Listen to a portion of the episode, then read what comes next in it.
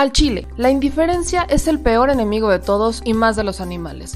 Los últimos datos del INEGI señalan que en México existen cerca de 18 millones de perros y alrededor del 70% viven en las calles, es decir, casi 13 millones han sido abandonados, extraviados o nacieron en las calles.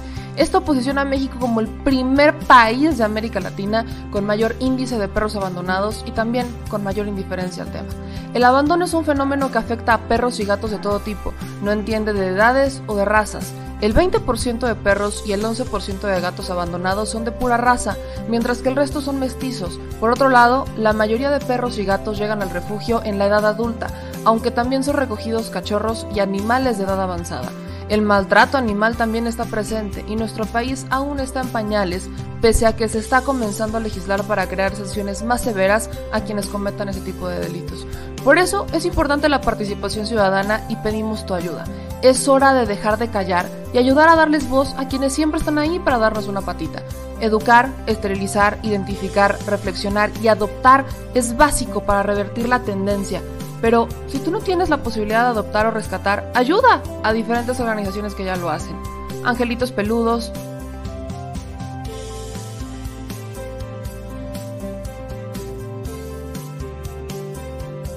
Amor sin raza.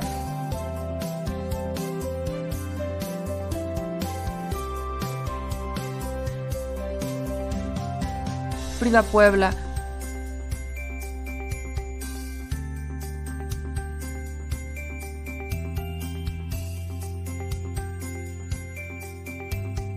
Rivera Rescue.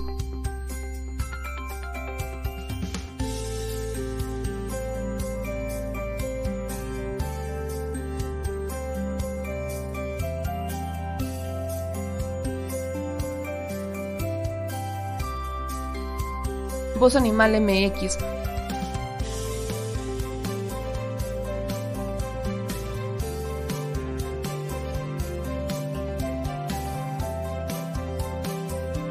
el albergue San Cristóbal.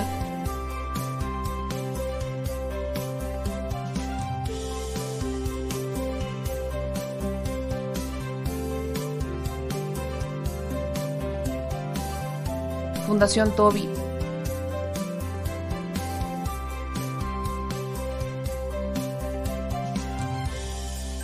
o Patitas Invisibles son algunas de las organizaciones a las que constantemente donamos y apoyamos, pero no es suficiente. Ayúdanos a que sean más voces las que salven vidas. Sus patitas, de verdad, pueden salvar tu vida. Difunde y dona.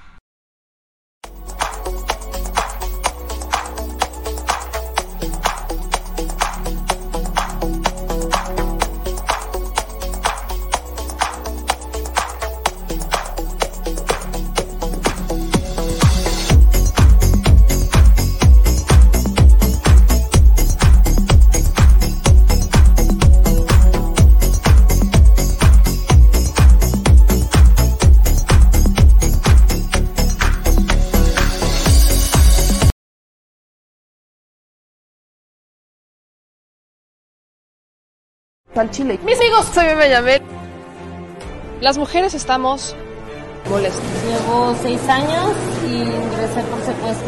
Por mi parte, yo no creo esa enfermedad. Yo. Mucha rezarda y les duela. Bueno, ya saben. Nosotros salimos por la necesidad. Gracias a Dios, a lo mejor vamos a volver a comernos dos veces al día. De la crisis que se vive en los hospitales en Tijuana. Aquí las noticias. O te enchilan o te dejan picado.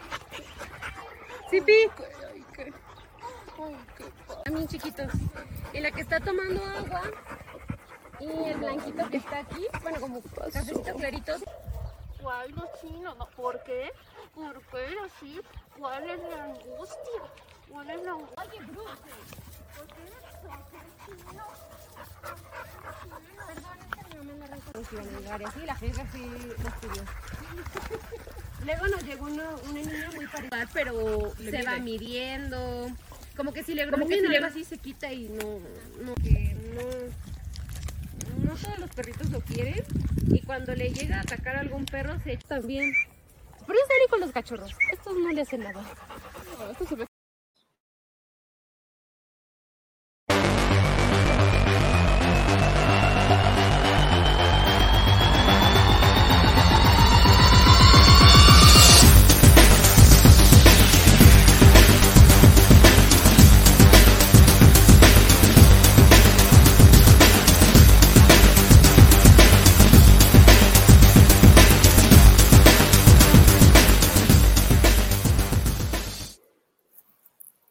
Con una soberana fregadera. Es lo único que debo decir, pero lo logramos. Que si en la mañana no me pude secar el cabello porque hashtag nos cortaron la luz. O sea, que si en la mañana no. No, pues es que luego se quejaron. Es que ¿por qué saliste tan rara? Pues porque no me pude secar las, los chinos ya que hubiese no luz. Y ahora no podía uno hablar porque quién sabe qué pasó. Pero bueno, ya aquí estamos, mi querida y hermosa Chile Banda, ya llegamos. Bienvenidos sean todos y todas ustedes a este espacio en donde decimos las cosas al chile, aunque nos tardemos en entrar, pero lo logramos, lo logramos, lo conseguimos, hemos de ser victoriosos en este espacio, lo hemos logrado. Así que, pues bueno, dicho eso, ¿cómo están? ¿Cómo están aquí mis chile familia? Este, Dice Santiago Hernández, no chingues YouTube, a mí me, me llame, no me la tumbes. Pues no, nos van a tumbar. Aquí fue un problema de StreamYard, que es la plataforma que usamos para transmitir, no fue de Facebook ni de YouTube, fue de StreamYard, pero bueno, parece que ya se ha resuelto el problema, así que vamos llegando, vamos llegando, vamos iniciando. 10 eh, minutos tarde, pero pues ya no pasa nada, ya iniciamos y pues muy buenas las tengan y mejores las pasen en este bonito, bello y precioso lunes. Oigan, es un lunes con mucha información, porque este lunes eh, vamos a hacer una pequeña recapitulación de lo que ocurrió el fin de semana que considero importantísimo y no el hola Dios, de nuevo yo, del el gobernador de Jalisco, Alfaro, sino el asunto particular con Michoacán. Sí quiero hablar sobre el tema de Michoacán, porque es algo que ocurrió el sábado y que, permítanme decírselo, va a ser clave. Esto que les voy a platicar hoy va a ser clave para los próximos eh, meses, para los próximos dos, tres años que le quedan a esta administración, va a ser clave, porque estamos hablando de la estrategia. La estrategia de seguridad se comprueba en Michoacán. Esa es la premisa con la que vamos a iniciar y sobre todo la pregunta del día que yo le voy a hacer a toda la gente, a mis queridos michoacanos, que les mando un gran beso. ¿Saben ustedes dónde está Silvano Aureoles? Son preguntas que vamos a hacer el día de hoy y que usted, mi querida Chilebanda, nos va a ayudar a responder. Sobre todo, también hablaremos del asunto que tiene que ver con la reforma eléctrica cómo avanza el debate, cómo avanza la discusión. Si usted no lo sabe, en este espacio hicimos una recapitulación del debate que están teniendo en España sobre sus problemas energéticos para que lo tomemos como un antecedente y lo sumemos a la discusión de la reforma eléctrica que se está llevando a cabo en México, porque aquí en México hay de dos sopas. O el escenario es que en un futuro nos convirtamos en España, en lo que está ocurriendo, que tienen altos precios de luz, altos precios de gas, desabasto, que tienen problemas económicos generados por su privatización energética, o B, que seamos como países que tienen un control sobre la economía energética eh, con empresas eh, del Estado. En este caso, si no estoy mal, Alemania es uno de las empresas, es uno de los países, perdón, que tiene un control energético que sí ha dejado que participe la industria privada, pero tampoco ha sacado completamente las manos del sector energético. Hay otros países en Europa que han jugado con esta figura. Entonces, vamos a ver, ahora sí, si quieren compararnos con alguien, vamos a compararnos con estas, con estas potencias que van avanzadas en materia energética, pero que no porque vayan avanzadas, quiere decir que todo les está saliendo de maravilla. Entonces, entonces, en este espacio les publicamos un video, ya está el fragmento en este espacio, lo, lo va a encontrar usted, para que vea cómo está este debate, cuáles son estos argumentos que están llevando a cabo en España y que hay que tener en mente, pero estamos también preparando un debate entre dos expertos energéticos para que sean ellos quienes nos hablen de los pros y de los contras de esta reforma eléctrica. Entonces, espérenlo próximamente en este espacio al Chile, pero hoy vamos a abonar un poquito más a este a este debate, a esta discusión sobre la reforma eléctrica y también, por supuesto, que si tenemos que hablar de Hertz Manero. Más allá que hablar de eh, los Oya, tenemos que hablar de Hertz Manero, porque el problema no es el restaurante, el problema es el fiscal. Así es la premisa de este. El problema no es que lo encontraran en un restaurante. El problema es el fiscal que lo dejó estar en ese restaurante. Así que sí, tenemos que abonar también a la discusión sobre Hertz Manero y la figura de testigo colaborador bajo la que se ha pegado Emilio L., que no ha rendido mucho fruto y que a esas alturas es bastante cuestionable. Así que mi querida Chilebanda, dicho eso, yo quiero que usted por favor nos eche la mano compartiendo este espacio y con su hermoso, preciado y divino like. Es muy importante para nosotros. Es la forma que usted tiene de ayudarnos. Así que manitas arriba, denle like, y sigan compartiendo. Es, esto es lo más importante, que sigan compartiendo la transmisión, que nos vayan dejando sus comentarios, que ahorita los voy a empezar a saludar para ver cómo anda su fin de semana, cómo inició la semana para todas y todos ustedes, pero también le quiero pedir que nos eche la mano eh, suscribiéndose a nuestra página de Facebook. Ya somos 311 mil. Quiero decirle que con todo el bloqueo que hemos tenido en Facebook, porque ahí sí es un bloqueo que nos avisó la propia, la propia plataforma, que ha estado limitando la distribución de nuestro contenido. Con todo y eso, estamos creciendo en Facebook. Ahora sí que con todo y todo estamos creciendo y eso es gracias a ustedes. Entonces, a los que nos están viendo desde esa trinchera, gracias por confiar en nosotros, por apoyarnos, por combatir la infodemia y por ayudarnos a crecer con todo el bloqueo que tenemos desde la plataforma de Facebook, dándole like, compartiendo y ayudándonos también, colaborando ahí este, como eh, distribuidores de contenido, hay varias formas de colaborar en Facebook. A los que nos ven por YouTube, ya somos 322 mil en esta plataforma, entonces gracias a ustedes por hacernos llegar a los 322. Cada vez nos acercamos más a los 400 mil. Espero a ver si de purita casualidad de regalo de Navidad siendo realistas, llegamos a los 400 mil y el próximo año ya podríamos llegar al medio millón y así poco a poco vamos creciendo con todas y todos ustedes. Así que muchísimas gracias por su confianza, su apoyo y también por la crítica. Es sana y es necesaria. A los que nos están viendo por Twitch, muchas gracias. Es una persona y espero que no sea el señor productor que ya se conectó a Twitch para vernos desde ahí. Así que gracias también a los que nos ven desde Twitch. Voy a saludarles. Voy a leer algunos comentarios por acá. Dice Paco Woods, el problema de Facebook es que ahí nunca comentas ni contestas los saludos. No, claro que sí lo hago, mi querido Paco Woods. No te ha tocado, pues distinto, pero sí contesto en Facebook, sí comento en Facebook, sí contesto en Facebook. De hecho, por ejemplo, aquí está Rogelio Muñoz, que le está mandando saludos a Gaby. Claro que por supuesto que mandamos saludos y respondemos a la gente de Facebook. Este, dicen aquí, eh, gracias a ti, Meme, por mantenernos siempre bien informados. Montana, Meme, comenten qué crees que se basó YouTube para tumbarle dos de sus tres canales de sin censura. Eh, tengo entendido que fueron este, por dos videos que subieron sobre Noroña y el cubrebocas, el tema del cubrebocas con Noroña en el aeropuerto y acuérdense que YouTube es muy delicado para el contenido que generan este, sobre el tema de médicos, sobre el tema que tiene que ver con COVID, entonces tengo entendido que fue por eso. Y son amonestaciones, creo que están en apelaciones. Aquí nos mandan saludos también de Facebook, ¿ven? Este Alonso Márquez Flores nos manda saludos de Seattle, Washington. Eh, aquí nos dice Rosalía, muy buenas noches, saludos desde Chalco, Estado de México. Por aquí la persona que nos está viendo de Twitch, Eurosama. ¿Me, ¿Me crees que destituyan a Hertz? No, no lo creo. Definitivamente no creo que lo destituyan, o al menos no, no ahora. Eh, dicen acá, eh, Meme Echaler es neta, muchas gracias. Gabriela Arce, aquí están mandando todos los mensajitos por aquí. Mario Gefuentes, saludos, que mame, ese calorcito verde es llamativo, pero un poco molesto para la vista.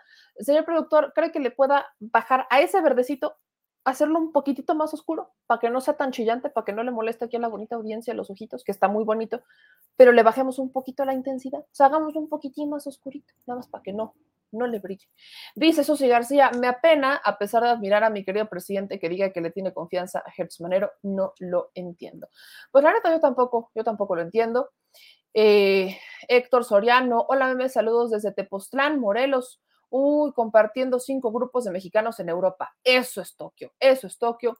Suki también nos manda saludos por Twitch, por aquí veía. Dice, más bien la pregunta es, ¿qué se puede hacer para sacarlo? Porque la fiscalía es autónoma. ¿Qué se puede hacer para sacar a Hertz Manero? Pues todo eso depende del presidente de la República, particularmente del Senado. Del Senado. Ahí es en donde eh, tenemos esta, este problema, porque en realidad solamente pueden destituir al fiscal por alguna situación grave. Y ese es el problema, que hasta este momento no hemos, eh, pues no, no, no hemos visto, o sea, no es grave lo que ha hecho Hertz, o más bien lo que no ha hecho Hertz no es, no es grave. Y ese es el problema. E, ese es el problema. Vamos a partir por el tema justamente de, de Lozoya y el de este y el de Hertz Manero. vamos a partir con ese que aquí ya empezaron a decirnos que estaba mejor el otro color, que nada más era una persona quejándose, y mi querido Mario, que todo estaba mejor el, el otro bonito verde. Se le puede ir cambiando. Ya. Sí, ya velo cambiando, productor, velo cambiando, velo cambiando, velo cambiando. A ver. Vamos a entrar con el tema de Hertz Manero, con el tema de Lozoya, particularmente, antes de irnos con el tema de Michoacán, porque ahí me voy a tardar un poquito más, porque, porque por, su, por su pollo. Ahora, la Fiscalía General de la República emitió un comunicado a la 1.13, a la 1.13 del día, por la tarde, en donde hablan sobre el estatus de Hertz Manero. ¿Qué es lo que nosotros cuestionamos particularmente cuando vimos lo que estaba pasando con Emilio L? El asunto con Emilio L, como se lo dije en la mañana, no es que fuera ilegal que Emilio L estuviera en un restaurante. Eh, comiendo, cenando con pues, amigos cercanos, vamos a decirlo así. Ahorita vamos a ver por ahí ya Irving Pineda de Azteca dijo que estaba con la hija de, eh, ¿qué tequila es? De Grupo Cuerpo, de los dueños de Grupo Cuerpo. No, eso no me extraña, sinceramente, pues Emilio Lozoya viene justamente de, de una, es un estatus social en donde se rodean entre ellos, eso no me extraña. Eh, el caso de Emilio L tampoco es ilegal porque se haya sentado en el restaurante, ni mucho menos. No, no, no, no, no, es ilegal. La indignación por la provocación de Emilio L, porque es así, así se le debe de, denominar, la provocación de Emilio Lozoya, en medio, imagínense el momento en el que se da, en medio de, de la discusión por la reforma eléctrica, en medio de la discusión porque los empresarios están pagando más, eh, menos, menos impuestos y menos luz de la que paga el trabajador. Mm, Juan Pueblo, usted, yo, el productor, quien sea. Eh, está en medio de esta discusión, en medio de este debate. También está en medio de las provocaciones del propio eh, Ricardo Anaya, que está dentro de esta fila de indiciados por haber sido presuntamente sobornado por Emilio L. Eh, Anaya dice que no, muchos de nosotros decimos tiene todo el sentido del mundo, pero bueno, Anaya sigue diciendo que no. Y en ese sentido, en todo este debate, en todo este círculo vicioso, aparece Emilio L. en un momento, aquí se aplicaría incluso la del presidente política es tiempo, aparece eh, Emilio L. en un restaurante, en un restaurante fifi, si lo quieren, en un restaurante nice, órale esa provocación exhibió a Hertz Manero, a nadie más que a Hertz Manero, porque aunque el presidente esté bajo la premisa de lo que nosotros queremos es que nos devuelvan lo robado y ya no me interesa si van a prisión o no mientras nos devuelvan lo, lo robado, quien se encarga de cumplir esa misión no es el presidente, es el Poder Judicial y la Fiscalía General de la República. Entonces, por muchas intenciones y buenas intenciones que el presidente tenga y que en todas las mañaneras diga ya se radicó la corrupción, vamos en buen camino, etcétera, etcétera, hay cosas que él no tiene poder sobre ellas, aunque es el presidente, o más bien podría tener el poder,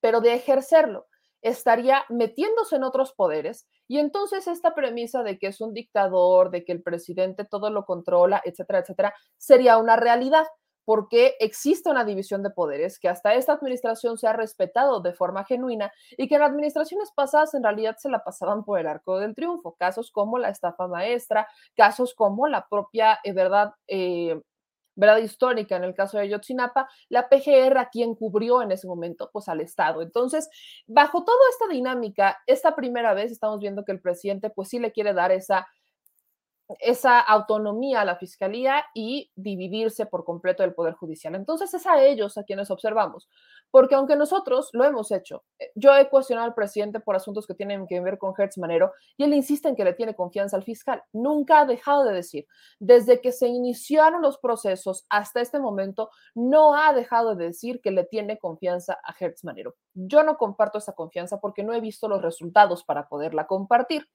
Entonces, cuando Lozoya va y se sienta en este restaurante, exhibe lo que significa ser testigo colaborador y los privilegios a los que se apega el testigo colaborador, que aunque nadie está diciendo que el señor es inocente, él prometió entregar pruebas para que cayeran pesos más pesados y que se pudiera hacer justicia y él de alguna manera salvar el pellejo. Es como su contribución.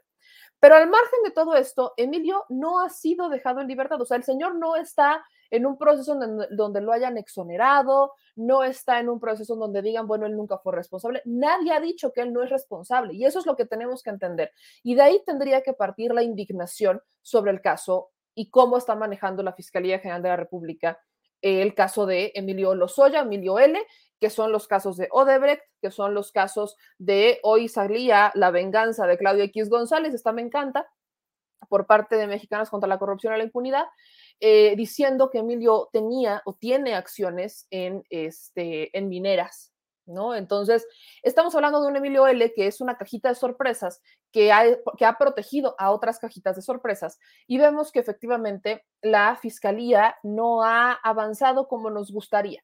Pero ¿qué detiene a la Fiscalía General de la República? Si con menos han hecho más, no, no, la figura de testigo colaborador no es nueva. La figura de testigo colaborador fue en 2012, 2012, 2011, 2012, ahí fue cuando se, se consolidó la figura de la, este, del testigo colaborador, justo a raíz de la administración de Felipe Calderón. Y hay varios países que No es nueva, Estados Unidos tiene una figura similar, o sea, muchos países tienen una figura similar, o sea, no es cuestionar el nacimiento de la figura, es cuestionar cómo actúa la autoridad ante esta figura que ellos ubican como testigo colaborador, testigo protegido en, otras, este, en otros países. Mientras acá vemos que el testigo colaborador, pues efectivamente es alguien involucrado en los delitos, hay otros países donde el testigo protegido, pues es una víctima o es alguien que conocía del problema, que está en peligro y que la han tenido que sacar incluso del país bajo esta misma figura de protección de testigos. Bueno, no es nueva, en México ni siquiera estamos cuestionando la creación de la figura del testigo colaborador y ese no debería ser el centro. Estamos cuestionando a la autoridad. Y es que después de todo esto, después de que Hertz Manero es exhibido por cómo, ha, cómo le ha dado privilegios a los Oya, emite este comunicado y lo voy a abrir por completo para que lo, usted vea cuál es el comunicado que manda la Fiscalía General de la República en el caso de, eh, de Emilio L. Aquí dice, desde 2017, el escándalo de la corrupción internacional más grave que ha habido en América Latina, denominado Odebrecht, se había congelado en la Procuraduría General de la República sin que hubiera ningún avance. Y fue hasta 2019 en que la nueva Fiscalía General de la República investigó el caso, que fue ratificado por Pemex, al igual que el asunto de agronitrogenados, en los que Emilio L. era uno de los principales responsables. Una vez que se obtuvo la judicialización de esa persona, una filtración alertó al recusado, dándole la oportunidad de que huyera del país. Durante más de un año, la Fiscalía General de la República investigó dicha fuga junto con las áreas de la Interpol, hasta que fue localizado en España, donde dicho individuo perdió todas las instancias de extradición frente a las acciones de la FGR. En esas circunstancias, el acusado solicitó el criterio de oportunidad que la ley señala, en el artículo 256 del Código Nacional de Procedimientos Penales para denunciar a sus cómplices y encubridores en ambos casos y para buscar y aportar todas las pruebas necesarias para su judicialización, presentando en el asunto de Odebrecht la denuncia correspondiente en fecha 11 de agosto de 2020, habiendo aportado diversas pruebas que se han ido desahogando, lo que permitió judicializar a un grupo a un primer grupo de legisladores que recibieron sobornos millonarios para votar en favor de las pretensiones de Odebrecht. Emilio L. sigue siendo procesado y los tiempos que se le han dado para aportar las pruebas terminan en fecha 3 de noviembre, según el acuerdo de juez del, de, del juez de control del reclusorio norte que lleva el caso. Los procesos en contra del acusado y de quienes recibieron los sobornos continuarán con la transparencia que se han llevado en este caso y que fue dada a conocer públicamente a todos los medios por esta fiscalía el 6 de enero del 2021. Aquí cuando dicen en la Fiscalía General de la República que un primer grupo de legisladores se han estado judicializando. ¿A qué se refiere con un primer grupo? ¿A, qué se refiere con un primer grupo cuando solamente tiene a uno en el bote y el otro diciendo que es inocente en tres videos, hoy sacó otro, cuatro ya, y que pidió más tiempo para la audiencia porque había dicho que no había leído todo el expediente cuando en los tres videos que ya había sacado dijo que sí. Y no estamos hablando solamente de dos legisladores que se vieron involucrados en este tema de los sobornos. En esta lista de legisladores aparece el exgobernador de Querétaro y el todavía gobernador de Cabeza de Vaca, por mencionarle solamente estos dos. ¿En dónde están los demás? Por este esquema de desvío de recursos, hay muchas otras personas que supuestamente habrían salido como sobornados. Ahora, el argumento que han estado usando, porque lo escuché con, lamentablemente tuve que escucharlo, con eh, Javier Lozano en el programa de Adela Micha, es que de verdad se vio, o sea, esta es la premisa con la que se están defendiendo, ¿de verdad vieron que estaban entregando dinero? Porque yo nada más vi que lo estaban contando. Así, esa es la premisa. Porque en los videos, usted se acordará que se ve a varias personas en el Senado de la República con bolsas de billetes contándolas, bolsas de dinero en efectivo contándolas. Pero no se ve propiamente que se la estén entregando a un legislador. Y aquí, en el caso, Javier Lozano nos quiere hacer ver como medio güeyes, como si, eh, llega, como si fuera lógica la llegada de esas bolsas de dinero al Senado. ¿Me, ¿me entiende? Como si fuera lógico que llegara tanto, o sea, que, que llegara dinero en efectivo al Senado. ¿Por qué tendría que llegar dinero en efectivo en bolsas al Senado? No tiene, no, no hay una lógica para que llegue dinero en efectivo en el Senado. No hay una lógica. Tampoco hay una lógica para quienes, para que quienes sí aparecen en el video, que son asistentes o eran asistentes de senadores, estuvieran recibiendo el dinero. No hay lógica para eso.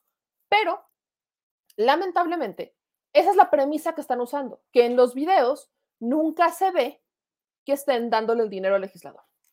Tan, y de esa, de esa, de esa, de esa premisa no los bajan, ¿eh?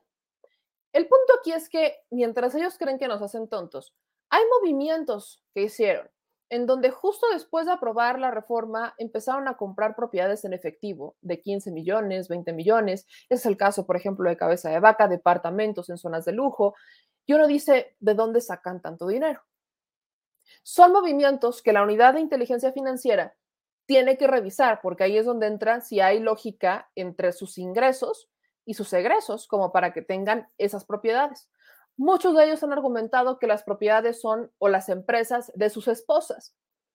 Y aquí entra mucho el, la, esposa empresaria, que nunca la hemos visto como empresaria, ni siquiera cuando estaban a cargo del DIF o están a cargo del DIF, por ejemplo, en el caso de Cabeza de Vaca, vemos que hagan algo al respecto. Entonces, ¿dónde queda la premisa de es que grandes empresarias, y no es por demeritar, quizás sí lo sean, pero ¿cuál es su trabajo? Porque en realidad no vemos que sean empresarias, solo las vemos como las que pusieron el nombre, no como las que ejercen. Y no conozco un solo empresario que de verdad sea empresario, que solamente quiera que, que aparezca su nombre y no se presente ni a rendir cuentas, ni a exigir, ni a mover, ni a deshacer. Nada más para que lo tenga sobre la mesa. Todo esto se lo explico porque yo insisto, Emilio L. tendría que hablar de quiénes estuvieron con él, quiénes participaron con él. Él ha identificado a Videgaray incluso. Y no es el único. También Rosario Robles identificó a Videgaray. ¿En dónde están? Este es el video que les digo que está utilizando. Si usted no lo vio, este es el famosísimo video en donde se ve a estos, eh, son, este es el Senado de la República, están con los billetes, están pues, ahí el dinero en efectivo. Y aquí ahí usted lo que está viendo son justamente cómo lamentablemente nos quieren hacer creer que es muy normal que pues este dinero se esté moviendo en maletas y en efectivo en el Senado. Esto es muy normal. Para Javier Lozano, si esto es muy normal, me preocupa mucho. O si para Javier Lozano es muy normal que este dinero se mueva en el Senado, creo que tendríamos que incluso abrir una carpeta de investigación, si es que no se ha abierto, en, en, contra de Javier Lozano, porque si él es, para él es muy normal que esto se mueva, pues tendrá que empezarnos a explicar por qué es tan normal que tanto dinero en efectivo se mueva en el Senado preguntas que uno también tiene, que por supuesto no nos va a contestar porque, perdón, porque es poblano. Pero entendamos esto, no hay lógica alguna, no hay lógica alguna en la que esto sea legal. No la hay. Y mientras ellos intentan justificarse de esa manera, la fiscalía solamente ha, se ha ido contra dos legisladores y no eran solamente dos los denunciados, eran más eran más los denunciados. También estaba eh, denunciado Cordero, también estaba denunciado, bueno, aparecía en esta denuncia de Emilio L. Este, Gil Suart, Gil Suart, Cordero, Ernesto Cordero, Cabeza de Vaca, Pancho Domínguez. ¿En dónde están esas? ¿En dónde están esas carpetas de investigación? No las vemos. Y lo que sí vemos es muy indignante a un Emilio L. sentándose en un restaurante de lujo, paseando la impunidad que le da la figura de testigo colaborador.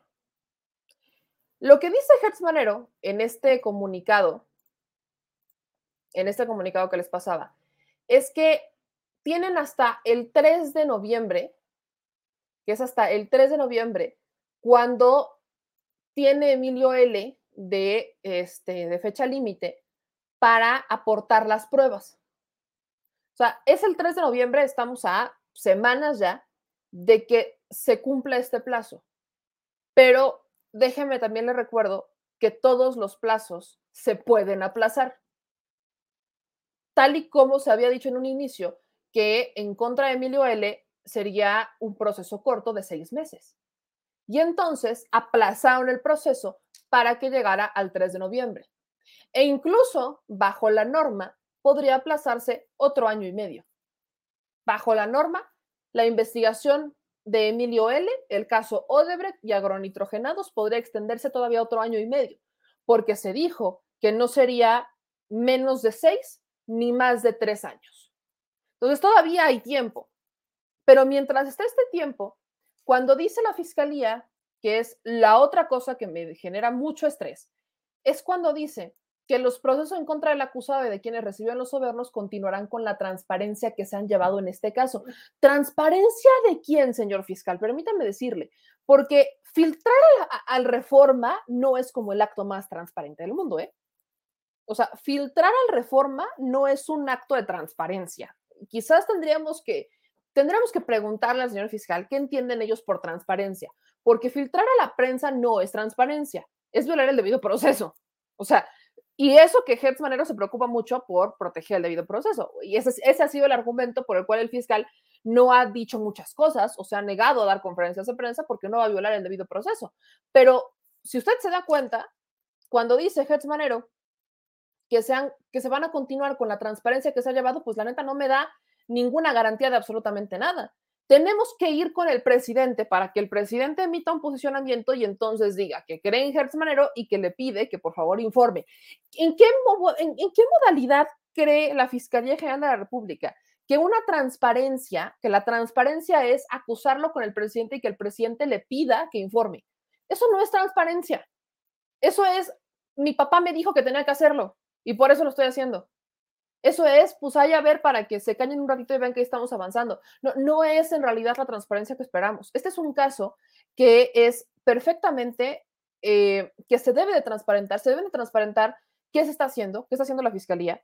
Y no hay nadie mejor para hacerlo que la propia fiscalía, porque de no hacerlo entonces se cae en violar el debido proceso solamente es la fiscalía quien puede informar, pero vemos que hay un silencio abismal por parte de la fiscalía y que Hertz Manero solo manda a emitir comunicados cuando pasa esto. Y lo que me preocupa mucho es que hemos visto que ha fallado la fiscalía, como por ejemplo con cabeza de vaca.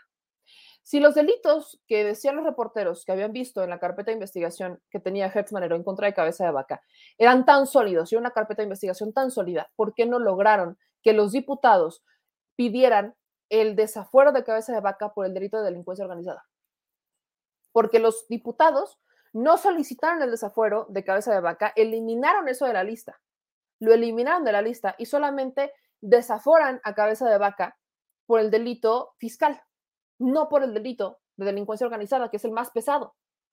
Entonces, si la fiscalía no pudo con cabeza de vaca, porque aparte lo terminó protegiendo el Congreso y se fueron amparos y no lograron hacer nada más, ¿qué esperanzas nos da que pueda con un Videgaray o que pueda con un Enrique Peña Nieto? Y eso es lo que se le cuestiona a Hertz Manero, porque lo único que hizo Lozoya fue exhibir al fiscal exhibir cómo se maneja este criterio de oportunidad y cómo le permite prácticamente andar por la vida sin mayor preocupación, sin salir del área conurbada de la Ciudad de México, pero vivir tan despreocupado como para que él no cumpla con su trabajo. Y ese es, ese es mi punto principal, que lamentablemente vemos a un Hertz Manero que no está cumpliendo con lo que uno quizás esperaría que solamente está Hertz Manero eh, hablando sobre cómo eh, van avanzando y cómo han judicializado carpetas de investigación, pero cuando uno se pregunta, ajá, ¿y los demás? Pues no hay, simplemente no hay respuesta. Y a este tema quiero agregarle algo que por experiencia siento perfectamente sobre justo el caso de Emilio L. El traslado de Emilio L.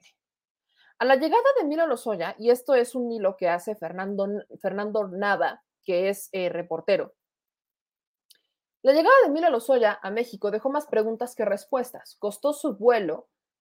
¿Cuánto costó su vuelo de España a México? ¿Realmente estuvo hospitalizado? Bueno, pues tuvo acceso a documentos de la Fiscalía General de la República que dan cuenta de cómo está el tema.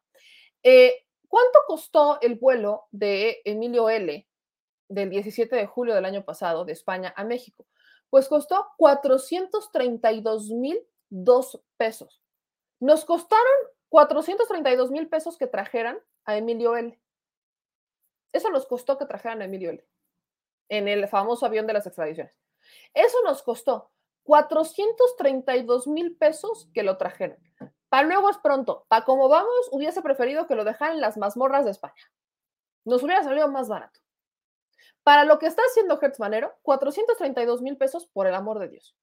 Aquí el reportero hace una comparación con un avión, eh, si fuera un vuelo comercial, con un costo promedio de 15 mil pesos, pues más o menos estaríamos hablando de 267 mil pesos, lo que nos habría costado en un vuelo comercial. Pero no, entiendo la dinámica de traérselo en el famoso avión de las extradiciones, pues que para eso es, lo entiendo, ok.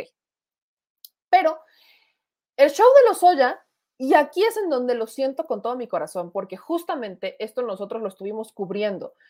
Usted recordará que cuando cubrimos en tiempo real la extradición de los Oya, hubo un operativo masivo en el hangar de la Fiscalía General de la República. Salieron camionetas, salieron motos y todos iban hacia el reclusorio donde supuestamente sería trasladado Emilio L. Nosotros, al momento de ver todo este convoy, pensamos, y la lógica era, es que es Emilio L. Si, la camión, si el avión extraditó a Emilio L. ya había aterrizado y sabíamos que estaba ahí y que nos estaban informando que le estaban haciendo los estudios de rutina y que quizás estaban tardando más porque COVID, se nos hacía, nos hacía mucho sentido. Bueno, cuando llegamos al reclusorio, esta es la imagen con la que todos nosotros nos topamos. Una persona con gorra, cubrebocas y la cabeza hacia abajo. Usted se va a acordar que de hecho yo dije, pues se ve como muy hinchado, como que tiene la nariz diferente. Nos dijeron que era Emilio L, pero no le podemos ver bien el rostro. El productor estaba con la cámara pegada a la camioneta y me dijo, es que no es él, o sea, no se parece. Y yo justamente, yo, yo, me, casi me meto así enfrente y esa, esa imagen jamás se me va a olvidar, porque en mi mente pensé, bueno, sabemos que cuando están bajo procesos judiciales como este, pueden cambiar por el estrés, por la preocupación, por lo que usted quiera. Pueden cambiar o más hinchados o más delgados eh, eh, o con un color de piel distinto, que sí, porque eh, ah, lo que usted quiera, anemia, lo que quieran. Pero la diferencia era abismal. Bueno, La pregunta que todos nos seguimos haciendo es, ¿quién es este hombre al que en su momento hicieron pasar en un convoy como Lozoya? Pues la fiscalía tampoco sabe. Porque ni siquiera la fiscalía ni el reclusorio tienen registro de quién ingresó el 17 de julio en las camionetas que salieron del hangar. O sea, esto comprueba que fue un señuelo para los medios, que hicieron todo esto para sacar a Emilio L y llevárselo a un hospital. Pero ¿cómo sacaron a Emilio L? Pues el reportero dice que lo sacaron en helicóptero. ¿Se acordarán ustedes? ¿Te acordarás, productor, que justamente estábamos ese día, grabamos, estábamos todavía eh, afuera del hangar y veíamos helicópteros pasar?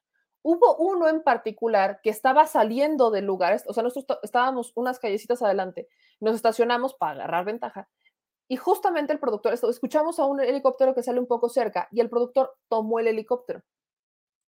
Desde ahí, nosotros veníamos con esta duda de, pues ya vinieron por él, no vinieron por él, se lo llevaron, porque justo estábamos en vivo y quienes estaban en vivo con nosotros y nos siguen desde ese momento saben que las preguntas que hacíamos es, es que hay un helicóptero, ya vinieron por él, no vinieron por él. Esa fue, ahí fue justamente cuando nosotros nos pusimos en, modo rápidos y furiosos para perseguir el convoy que trasladó a Emilio Lozoya en el reclusorio norte. Ahí nosotros estábamos pensando que era Emilio L el que iba en la camioneta. Evidentemente no pasó, pero antes de eso, nosotros logramos grabar un helicóptero. Podemos hoy pensar que era el helicóptero que había sacado Emilio L del hangar. Ahora, después de todo esto, ya que se, justo cuando estaba en el hospital, que porque tenía eh, anemia y problemas en el esófago, problemas graves en el esófago, estuvo un tiempo en el hospital y cuando lo declaran ya para que se pueda salir del hospital, Emilio A. le dice que se va a pegar al criterio de oportunidad. Y entonces, al apegarse al criterio de oportunidad, es cuando empieza a hablar de todos los que habrían estado este, involucrados en este esquema de sobornos. Eso que usted ve es lo que nosotros vimos, eso es lo que hizo la fiscalía para despistar a la prensa cuando ya habían sacado a Emilio L. Porque repito lo que le estoy mencionando. Nosotros grabamos el helicóptero, un helicóptero que estaba saliendo de la zona antes de que iniciara todo este convoy. Antes de que iniciara el convoy, nosotros vimos cómo salió el helicóptero y lo grabamos. Y después, pues nosotros nos fuimos con la pinta de que, pues, habría, o sea, que iban a manejar este protocolo como cualquier otro protocolo. No pasó. La pregunta que yo me hacía en ese momento, y me voy a seguir haciendo es, ¿no era más fácil salir a decir a la prensa que habían trasladado a Emilio L a un hospital porque tenía úlcera y porque tenía problemas en el esófago y tenía anemia y que era necesario trasladarlo a un hospital porque era debido a muerte y se lo llevaron a un hospital sin, y se lo llevaron en, un helicóptero, perdón, sin decir a qué hospital? ¿No era más fácil decir eso que montar este convoy? O sea, montar este, esto es un montaje, y lo voy a repetir, esto es un montaje. Sí, este es el montaje de Hertz en su momento lo dije y me lincharon horrible por decir, es que es un montaje. Para mí es un montaje. No es ilegal, lo puede hacer perfectamente la fiscalía.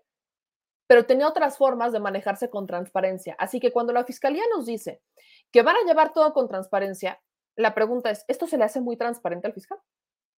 Eso se le hace muy transparente al señor fiscal. Me queda claro la necesidad de proteger a Emilio L. O más bien me quedaba. Porque en el momento en que Emilio L. sale a pasear a las calles y a los restaurantes de lujo, perdóneme, señor fiscal, pero ¿de qué lo va a proteger? En ese momento, cuando vimos, cuando vimos el convoy y cuando nos enteramos que había sido una estrategia de la fiscalía para despistar a la prensa y vimos lo que había declarado, dijimos, bueno, por proteger a Emilio, L de los intereses que podrían matarlo, porque no estamos hablando de dos, tres pesos, estamos hablando de un, de, un escándalo internacional. Podrían haberlo matado perfectamente. Pues bueno, ¿se imagina Hetzmanero que se la hagan efectiva mientras Emilio L está en un restaurante de lujo? Todo el dinero que se gastó en armar este, este convoy, todo el dinero que se gastó en extraditarlo de España, todo lo que se gastó en mantener este, este protocolo, esta investigación bajo eh, los más altos estándares de procedimiento, ¿para qué? Para que Emilio L. se exponga y provoque a la gente, porque ya pasó un año y no ha pasado nada. O sea, un año, tres meses después de esto, y no ha pasado absolutamente nada. Tenemos solo un judicializado. Déjeme, se lo digo con toda claridad. Cuando dice se judicializó un grupo de legisladores, no, mi hermano, solamente tenemos a uno. Y es Jorge Luis Lavalle Mauri. Los demás no están ahí. No están ahí.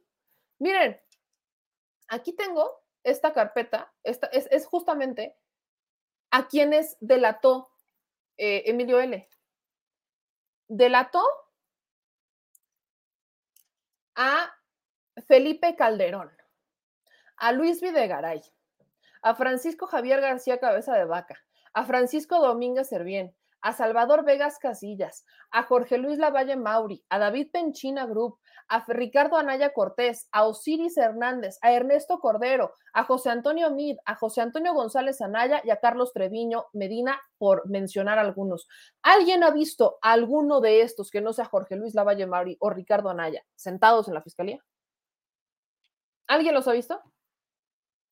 Porque yo nada más he visto a Jorge Luis Lavalle Mauri y a su secretario particular, quien fuera su secretario particular en el Senado. Pero nada más. Ricardo Anaya, son los dos eslabones más débiles. ¿Dónde queda Felipe Calderón? Enrique Peña Nieto también está en esta lista. ¿En dónde queda Enrique Peña Nieto? ¿En dónde queda Felipe Calderón? ¿En dónde queda Luis Videgaray? De aquí nace, justamente de la pregunta que yo estoy haciendo, de aquí nace él, es un montaje lo que está diciendo Lozoya.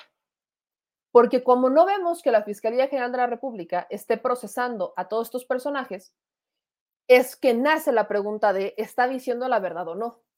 Porque no estamos hablando de un testigo colaborador que fuera el que vio de lejitos que pasaban las cosas. No estamos viendo a un operador que se sentó a la distancia y que se enteró porque escuchó detrás de las puertas lo que estaban comploteando los demás. No, no, no. Estamos hablando de la persona que dio los sobornos, estamos hablando de la persona que autorizó y firmó eh, que se dieran, eh, que pasara lo de agronitrogenados. Estamos hablando de la, del director de Pemex, de quien fuera director de Pemex, el que terminó enterándose de primera mano de lo que pasaba. Ahora nos va a decir Luis Videgaray eh, que él como secretario de Hacienda no tuvo nada que ver. Nos van a decir que Enrique Peña como presidente de la República no tuvo nada que ver. O sea, estamos hablando de alguien que estuvo sentado enfrente de ellos dos, que tuvo un cargo de alto rango y que no se enteró detrás de lo que escuchaba en las puertas. No estamos hablando de alguien que si diera una declaración cierta no tuviera las pruebas, porque incluso lo tomas como un, como un seguro, como tu protección. En dado caso que explote, la lógica indica que vas a tener a quien culpar o vas a tener a quien, si cae uno, caen todos. ¿Qué está pasando con eso? Y esa es la pregunta que nosotros le hacemos a Hertz Manero. Esa es la pregunta que se le hace a Hertz Manero. Ahí está la lógica bajo la que muchos seguimos y seguiremos cuestionando lamentablemente a un fiscal que habla de mucha transparencia, pero que así que digan mucha, mucha, mucha transparencia, nunca, nunca la ha dado. En sus comentarios dice Panquecito Rico, si sigue Hertzflor en la FGR, echará a perder la 4T. Es momento de largarse al hinche tampón de las ratas. Eh, dice Guadalupe, no entiendo por qué el presidente apoya a un inepto como Tortu Hertz. Aquí en sus comentarios dice Carlos Milano, Hertz no dice la verdad, está cubriendo esta situación. Dice que declaró Lozoya y cuenta que él dio toda la información del tema. A Hertz no le interesa su caso, que es eh, priorizando a los científicos. Eso lo comentaron, chécalo por favor. Dicen, meme, ¿y le crees a la periodista? Dijo que lo habían encarado y le sacó. Eh, miren, María, aquí el tema no me interesa y lo dije en un inicio, no me interesa Lourdes Mendoza, no me interesa el tema. Eh, ya hay varias fotos, ya no solamente son las de Lourdes Mendoza, son las fotos de Lourdes Mendoza y son las fotos de otra persona que estuvo sentada ahí, que llegó antes y que incluso se ven las fotos con un color más temprano. Entonces, no son las fotos solamente de Lourdes Mendoza. Eh, yo sí creo que estuviera en el restaurante porque tampoco tengo entendido que esa terraza no es tan vieja. Tengo entendido que esa terraza es eh, recién renovada, la, la, estrenaron apenas por tema de pandemia. Tengo entendido, nunca he ido a, al restaurante, la neta, pero tengo entendido que no tiene mucho tiempo. Entonces, no, es, no se trata de creerle o no a la periodista por el tema de las fotos. Se trata de que Emilio Lozoya se expuso mientras está siendo investigado. O sea, el colmo del cinismo, porque ilegal no es. Ese es el tema. Aquí no, no es ilegal. No es ilegal. O sea, la, figura de testigo, colaborador en la que está Emilio L. trae un brazalete con GPS, no es ilegal. Y aparte, pues trae, traía personas que lo estaban protegiendo. No, no es ilegal eso. El asunto es que a estas alturas uno esperaría que ya hubiéramos visto un poquito o un muchito más en manos de la fiscalía que solo dos legisladores, dos ex legisladores. Aquí dicen en sus com comentarios, este, y fumando ahí con pandemia, claro que se puede. O sea, estamos hablando, a ver, a ver, esta terraza, uno de las terrazas se puede fumar, no en todas, pero en la inmensa mayoría de las terrazas de los restaurantes son justamente para los fumadores. En pandemia a nadie le obligaron a dejar de fumar en pandemia, aunque para mí hubiera sido lo más lógico, pero a nadie le obligaron a dejar de fumar en pandemia, ¿no? Eh, dicen aquí, para mí que se están esperando a estar más cerca del 2024, sería lo peor del mundo. Eh, dicen aquí, este comentario lo saca otro youtuber mostrando hoja de la declaración de Lozoya contestándole a Hertz Manero, Carlos Millán. Mándenme la liga porque no tengo idea de eso. Eh, lo dijo el presidente, no es ilegal, pero no es correcto, es una provocación. Por, si, si, y si ya dijo Videgaray, ¿por qué no lo ha arrestado Hertz? En el caso de Videgaray es quizás la prueba más fiel de la impunidad, porque no solamente lo han relacionado con Odebrecht, sino también con la estafa maestra. Y no precisamente Rosario Robles, aunque sí lo hizo, hay otra persona que señaló directamente a Luis Videgaray que, ojo, esta persona, a pesar de que es testigo colaborador, fue judicializada y de eso ya hablamos la semana pasada. Alguien que trabajó con Rosario Robles, que está bajo la figura de testigo colaborador, fue metido en prisión por delincuencia organizada, por uno de estos desvíos, uno de tantos desvíos de la estafa maestra por 77 millones de pesos con la Universidad de Morelos. Él fue quien dijo que Luis Videgaray estaba enterado de todo y que prácticamente era Luis Videgaray quien estaba diciendo qué hacer y qué no hacer. Entonces, si la fiscalía tiene esos elementos, ya, ya le abrió la investigación a Luis Videgaray. Ya lo citó a declarar. Ya pidió la extradición. No sé. Eh, dicen aquí, y no hay cámaras de seguridad en ese lugar, nadie cuida a los Oya y el GPS de los Oya sí tiene GPS, sí tiene quien lo cuide. ¿Cuál es el punto de eso? sí, sí hay cámaras de seguridad en el lugar, pero el lugar, ahí entró la disputa que el lugar no quiso reconocer que estaba ahí Lozoya o que fue Lozoya, después dijo que sí, pero bueno, el restaurante es lo de menos a estas alturas, el restaurante no importa, porque así como pudo estar en ese, se pudo haber ido a otro. No importa, y sí, sí tiene GPS y no nos van a dar su ubicación, o sea, eso es un hecho, no nos van a dar su ubicación, imagínense, porque pues, hay que proteger al testigo colaborador y sí, sí hay quienes cuidan a Lozoya pero él no está imposibilitado de salir. Y ese es el punto en lo que quería llegar, ¿no? Dice Marta, Meme, ya desmintieron lo de los Soya, fue pagado por los empresarios para distraer la atención por la reforma energética. Les voy a decir una cosa, no hay distractor para la reforma eléctrica, no la hay, porque uno, todavía no se está discutiendo en el Pleno del Congreso. Dos, esta es una discusión que se va a tener con o sin los Soya, sentado o si no está sentado. O sea, aquí el asunto es que esto lo pudiéramos pensar si hubiera sido el día de la votación de la reforma eléctrica. Si hubiera sido el día de la votación de la reforma eléctrica para que la gente no estuviera preocupada por cómo están votando los legisladores, perfectamente podría salir ya a dar un show en el Zócalo. Así de tal, podría perfectamente hacer una distracción. Pero eso sería, en esa lógica de caja china, sería el día de la votación de la reforma eléctrica, no ahorita no está, todavía no, o sea, apenas están los diputados analizando la reforma, viendo cuáles son los puntos que ABC la semana pasada la recibieron a finales de septiembre, a finales de septiembre, el 30 de septiembre la reciben. Llevan una semana revisándola y tienen que empezar a discutirla esta semana. O sea, mañana tendrían que iniciar las discusiones por la reforma energética en comisiones, si no estoy mal, para después pasar al pleno. Pero es primero en comisiones. Así que eso de que lo pagaban los empresarios para distraer la atención por la reforma eléctrica, eso díganmelo cuando sea la votación de la reforma eléctrica. Ahí sí, porque ahí sí van a querer distraer la gente, distraer a la gente para ver cómo van a votar los legisladores. Ahorita no.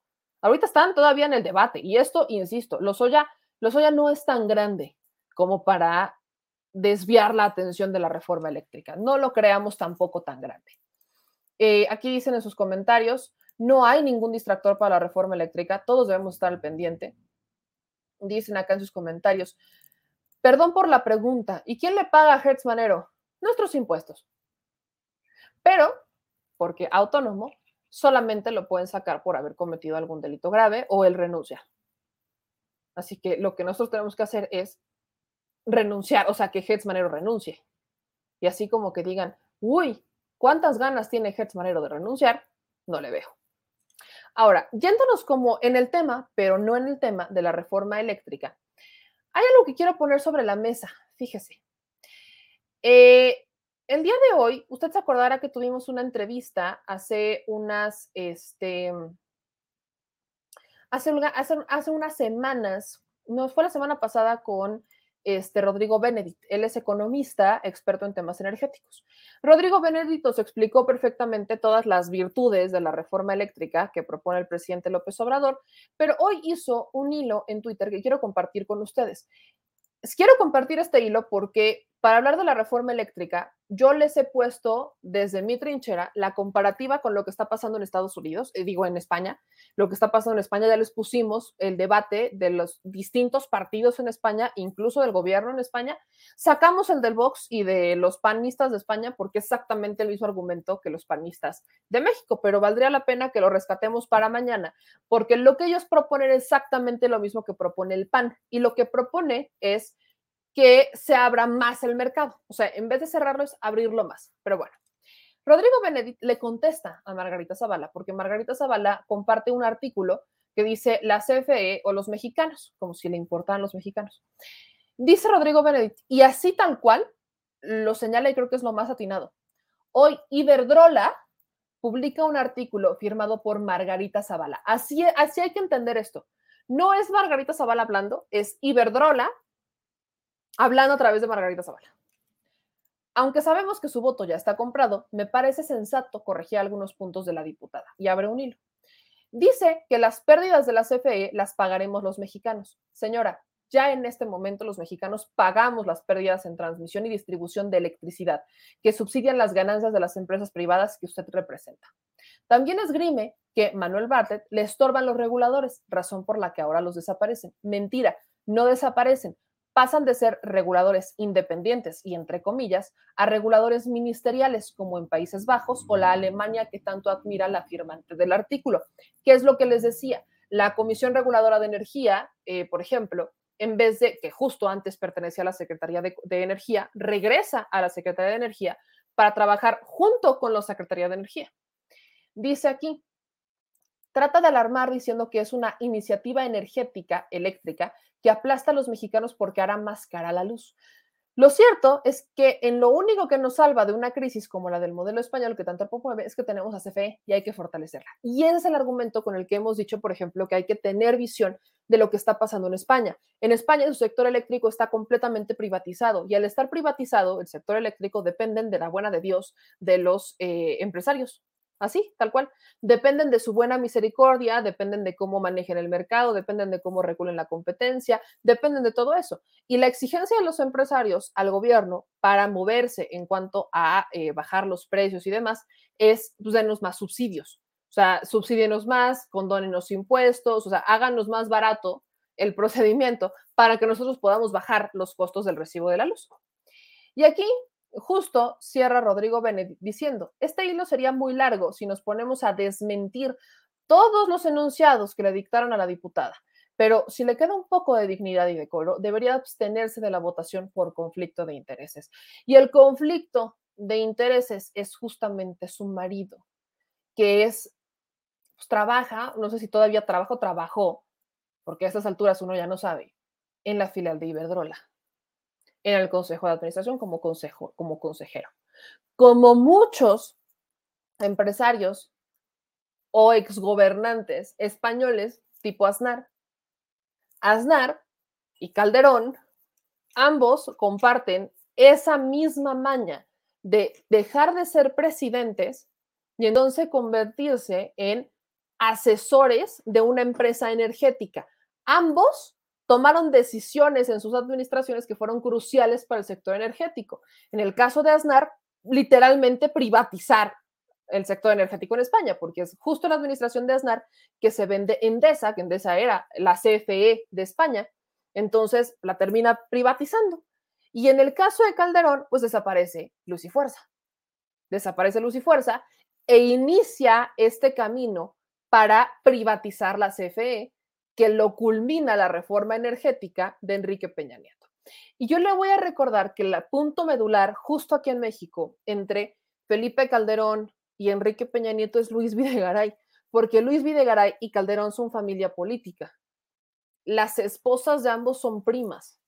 Entonces, aquí no podemos sacar el tema de las familias, porque es, es Felipe Calderón quien inicia el caminito de Odebrecht todo el esquema de inicio de sobornos, desvíos y demás inicia con Pemex de Calderón y se consolida con el Pemex del presidente electo Enrique Peña Nieto, para después convertirse en la primera reforma que hace ya como presidente de así gran reforma, es la reforma eléctrica o reforma energética del 2013, un año después de haber sido electo.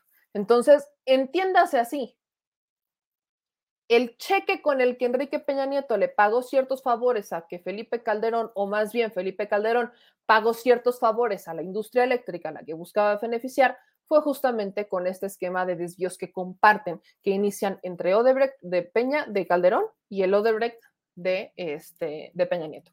Así es como debemos entender el tema. Entonces, esto, ese tema de la reforma eléctrica, yo tampoco entiendo por qué dicen que se va a privatizar el sector o más bien que se va a monopolizar, perdón. No entiendo cuando dicen que se va a monopolizar el sector. Monopolizar querría decir que solamente una empresa va a controlar todo. Actividades monopólicas. Cuando dicen monopolizar, no entiendo entonces en dónde, si no han visto o no se han enterado que se va a entregar el 46%, el 46% del 100% de la generación energética del país. El 54% del cual ya tiene la capacidad de generar CFE, lo va a manejar CFE, el 54%. CFE tiene la capacidad ahorita de manejar el 54%, sí, sí la tiene. No con las reglas de la reforma energética, con esas no. Por eso se busca cambiar las reglas para que maneje el 54%, que es de lo que tiene capacidad de generar. Mientras que el 46% restante lo generarían los privados. Y entre ellos tienen que haber una competencia sana y justa. Por eso buscan que las reguladoras regresen a la Secretaría de Energía para que desde la Secretaría de Energía se pueda regular correctamente. Porque le recuerdo que la Comisión Reguladora de Energía, la COFESE también, para sancionar los abusos de los gaseros se tardaron 14 años. Fue hasta esta administración cuando inició el pleito con los gaseros que empezaron a sancionarles, porque antes nada más les avisaban. Es que no puedes hacer eso porque está mal, no le subas los precios. Gracias. Y se iban. Y no, no, hacían absolutamente nada. Hoy es en este año cuando empiezan a presumir las grandes acciones que han hecho para evitar el abuso de los empresarios al consumidor. Cosa curiosa. El tema también aquí es que eh, mientras ellos están con el debate de la monopolización no hay monopolización, no, hay monopolización, no, existe la monopolización. Simple simple y sencillamente no, no, no, no le veo monopolización. No, no la veo, lamentablemente no veo la monopolización. Y hay que entender que la energía no es como eh, Telmex, no, es como cuando privatizaron Telmex, que al final, pues sí, el mercado se ha regulado con el mercado. Tenemos nuestras quejas, tenemos nuestros pleitos con los proveedores de telecomunicación que hoy usted tenga, pero tampoco tenemos telecomunicación en todos lados, ¿o sí?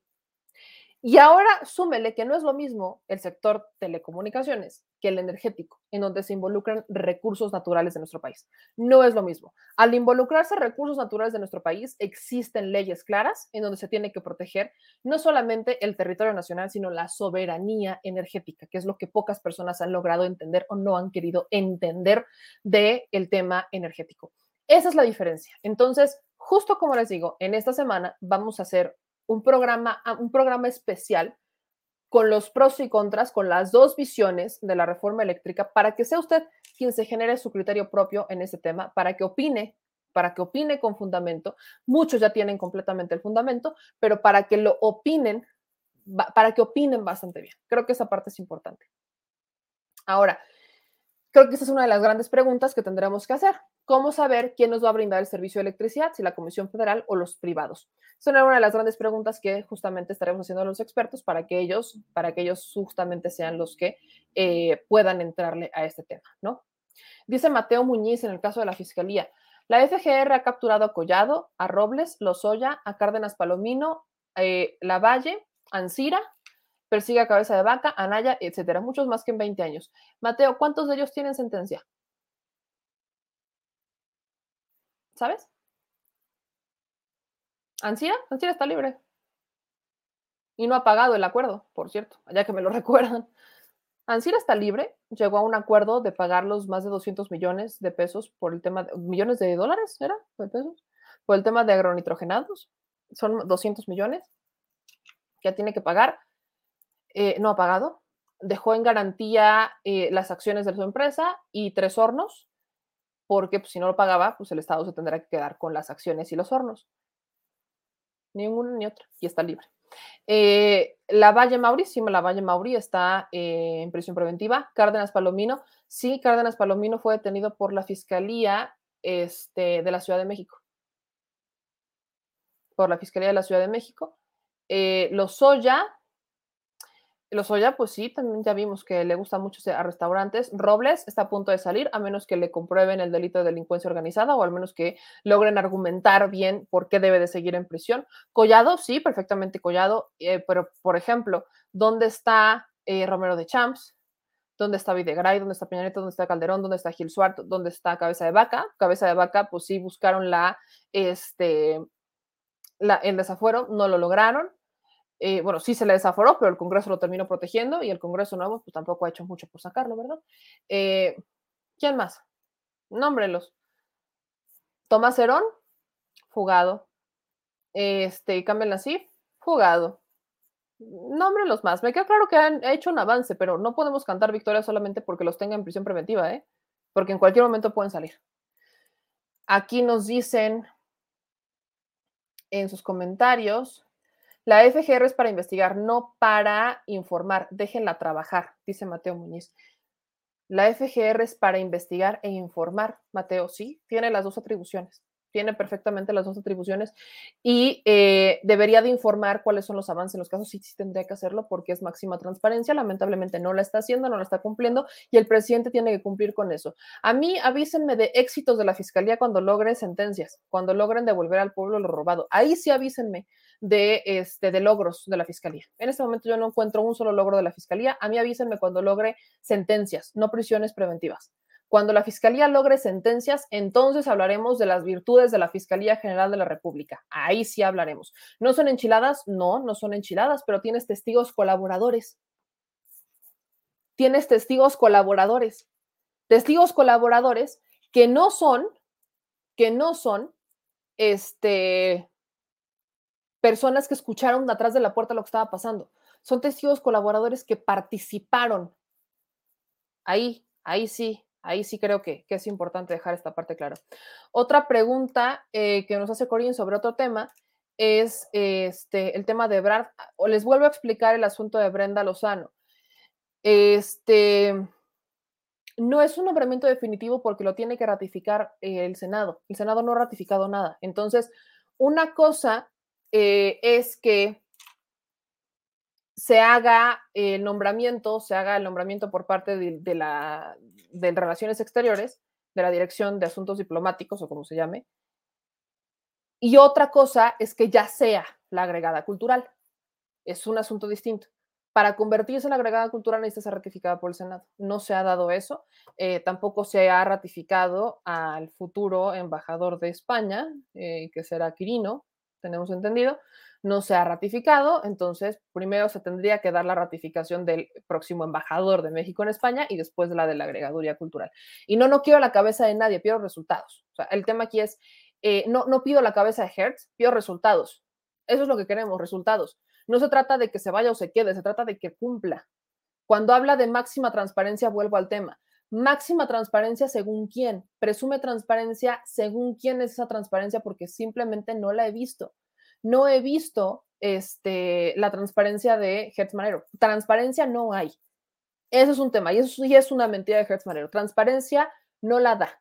La transparencia solamente viene cuando el presidente le exige a Manero que informe, cuando el presidente pide a la fiscalía que entregue versiones públicas, cuando el presidente le pide a la fiscalía que aporte, cuando el presidente le pide a la fiscalía que informe. Solamente cuando el presidente le pide a la fiscalía vemos que hay información, pero si el presidente no le pide a la fiscalía, ni siquiera hemos visto el comunicado de hoy, porque si la fiscalía lo hubiera querido hacer de forma autónoma, tuvo 24 horas para entregar la información sin que el presidente emitiera comunicado al respecto.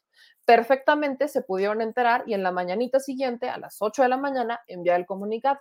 No vino el comunicado ahí, vino hasta la 1 de la tarde que el presidente ya había pedido que la fiscalía fuera clara sobre el avance en el caso de los Oya.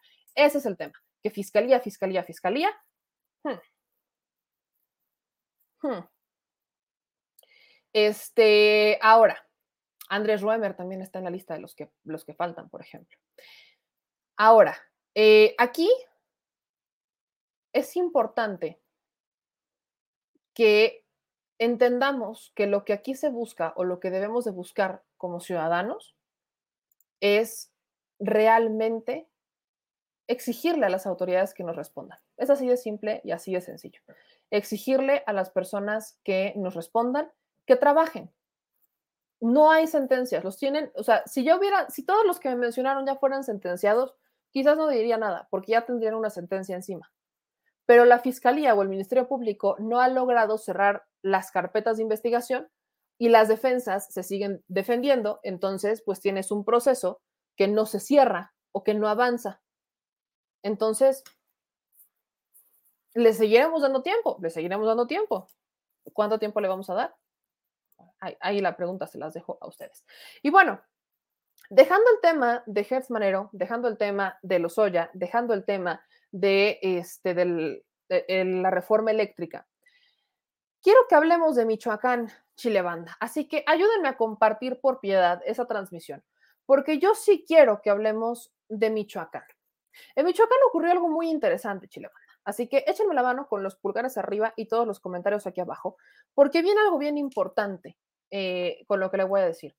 No sé si usted se enteró, yo me imagino que sí se enteró porque aquí casi todos se enteran justamente de estas eh, maravillas y estas virtudes que son las benditas y maravillosas redes sociales, de lo que está pasando en este bonito país. Pues bueno, el fin de semana el presidente López Obrador fue a Michoacán. Después de muchas veces de no ir, después de mucho tiempo de no acudir a Michoacán, el presidente llegó a Michoacán y llegó a presentar el plan de rescate del Estado, así tal cual, el rescate del Estado de Michoacán. Un Estado que según su gobernador estaba muy bien, que había rescatado este, del crimen organizado, ¿no? Aquí tenemos a Silvano Aureoles, su tweet, que, pues, como yo le preguntaba a la gente, oigan, pues, ¿alguien lo ha visto? Miren, dice, eh, decía Silvano Aureoles el primero de octubre, terminaron seis años de entrega de compromiso, de aprendizaje y de crecer al lado del pueblo de Michoacán. En cada reto que he asumido en mi vida ha sido en compañía indispensable de mi madre y sus enseñanzas de mujer valiente y entera. En cada paso hacia adelante han sido mi inspiración mis hijas. En gratitud a ellas, quiero informarles que los próximos días los dedicaré a estar en familia, regresar ahí, donde está la raíz de lo que somos. Por lo tanto, en las próximas semanas disminuirá mi presencia en la vida pública. Nos vemos pronto para compartirles nuestros planes futuros. Y en un mensaje, Silvano Aureoles decía que seguirá trabajando en lo que le corresponde, que se va a quedar en Michoacán para que al país le vaya bien y para que así nos vaya bien a todos. Esto dijo Silvano Aureoles el primero de octubre.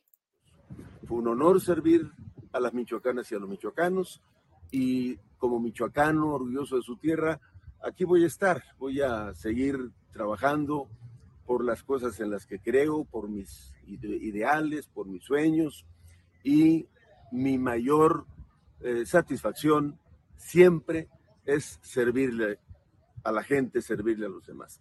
Les agradezco de todo corazón, les dejo un abrazo cariñoso y de verdad siempre buscaré y seguiré buscando que a Michoacán y a México le vaya bien, porque quiero que le vaya bien a nuestra gente. Muchísimas gracias. A mí alguien explíqueme bajo qué lógica a un Estado le va a ir bien cuando deja el Estado, el estado endeudado por 20 mil millones de pesos y encima 12 mil millones de deuda en materia de seguridad. Esto es lo que se exhibió de Michoacán, para lo que Silvano no ha sacado su cabeza. Yo creo que sigue en el seno familiar, y a ver si sigue en Michoacán, de su administración. Gracias.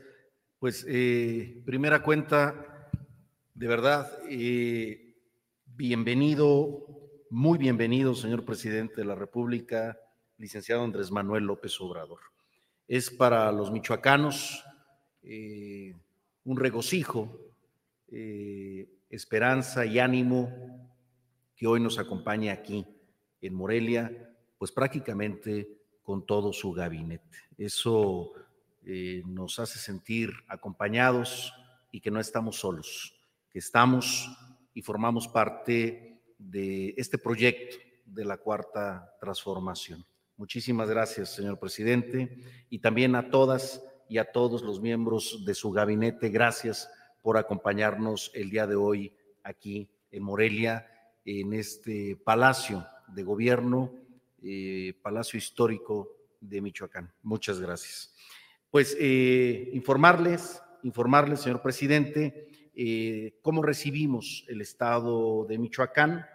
Tenemos una deuda pública bancaria con 20 eh, mil millones de pesos, de los cuales me informan 13 mil de ellos son precisamente, ya están con Banobras, que es algo interesante, comercial 6.405 millones de pesos. También señalar que una de las cargas financieras más eh, pesadas del actual gobierno del Estado es el déficit presupuestal, es decir, los compromisos que nos deja la administración para cerrar el año, que hacen una suma total de 18.795 millones de pesos de déficit presupuestal es decir, compromisos que tiene la administración estatal por cumplir, pero que no se cuenta con la suficiencia presupuestaria para lograr el pago. También eh, en materia financiera tenemos eh, un quebranto en el tema de seguridad pública que asciende casi a 12 mil millones de pesos por concepto del C5 y otros eh, prestadores de servicios en estas áreas.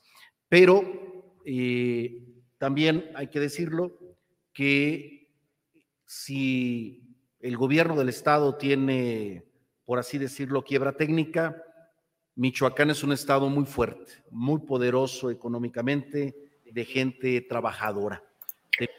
El estado de Michoacán está en quiebra técnica. Así es la definición.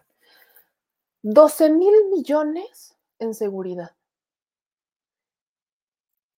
¿No que Silvano Aureoles había hecho maravillas con la seguridad de Michoacán? ¿Por qué hay una deuda de 12 mil millones de pesos? ¿Cómo por? ¿Dónde la deuda? Yo me acuerdo, ¿se acuerdan cuando fue la masacre de Aguililla a los policías? Que los mandaron prácticamente, esto fue 2017, 2018, más o menos, por esa época. Esa masacre, ¿no? No las últimas, esa. En donde mandaron a unos policías novatos, policías estatales novatos, a Aguililla, porque la policía de Aguililla no le iba a entrar al quite. Y entonces mandaron a estos chicos completamente desarmados y los terminaron asesinando, como prácticamente era lo que iba a pasar. En unos días antes, Silvano Aureoles había presumido eh, que habían comprado armas chulas, grandes, así, potentes. ¿Dónde? No sé. Ese mismo sábado nos enteramos que habían renunciado policías de un municipio de Michoacán. Todos los policías. Pero es que Silvano dejó, eh, no hombre, desaparecieron las autodefensas, dice Silvano que gracias a él logró este, erradicar la inseguridad en el Estado. ¿De qué habla Silvano Aureoles? ¿De qué habla Silvano Aureoles? Esa es la pregunta que uno de verdad se tiene que hacer. ¿De qué está hablando Silvano Aureoles? cuando dice que él fue uno de los mejores gobernadores de su estado prácticamente, que rescató. ¿Con qué calidad moral, con qué autoridad moral Silvano Aureoles se se avienta una gira por distintas organizaciones, por, el INE, en el Senado, en la Fiscalía General de la República, en la Suprema Corte de Justicia de la Nación. ¿Con, ¿Con qué cara va Silvano a pedir posada en un vaquito verde para que le atiendan sus peticiones diciendo que el crimen organizado había entrado? O sea, entendamos que para Silvano cuando perdió la elección, porque es justamente lo que pasa, buscó una forma desesperada de justificar lo que se venía, lo que se iban a enterar los que ganaron. Entonces, como no gana las impugnaciones y como le dan la victoria a, eh, a Ramírez Bedoya, pues empieza una estrategia, Silvano Aureoles, de decir, yo les avisé que estaba el crimen, yo les avisé que ahí estaba, ¿no? Yo les dije que ustedes lo trajeron porque ya se habían ido, ¿no? Conmigo no estaban, pero ustedes los trajeron. Entonces, yo les avisé, yo les avisé que estaba el crimen organizado, ¿eh? Yo, a mí ni me vean. Esa es la estrategia de Silvano estaba echando mertiolate Exacto, se estaba echando mer estaba curando en salud, estaba aquí buscando a ver cómo resolver su vida, o sea, de yo les dije que aquí estaba el crimen organizado, así, tal cual.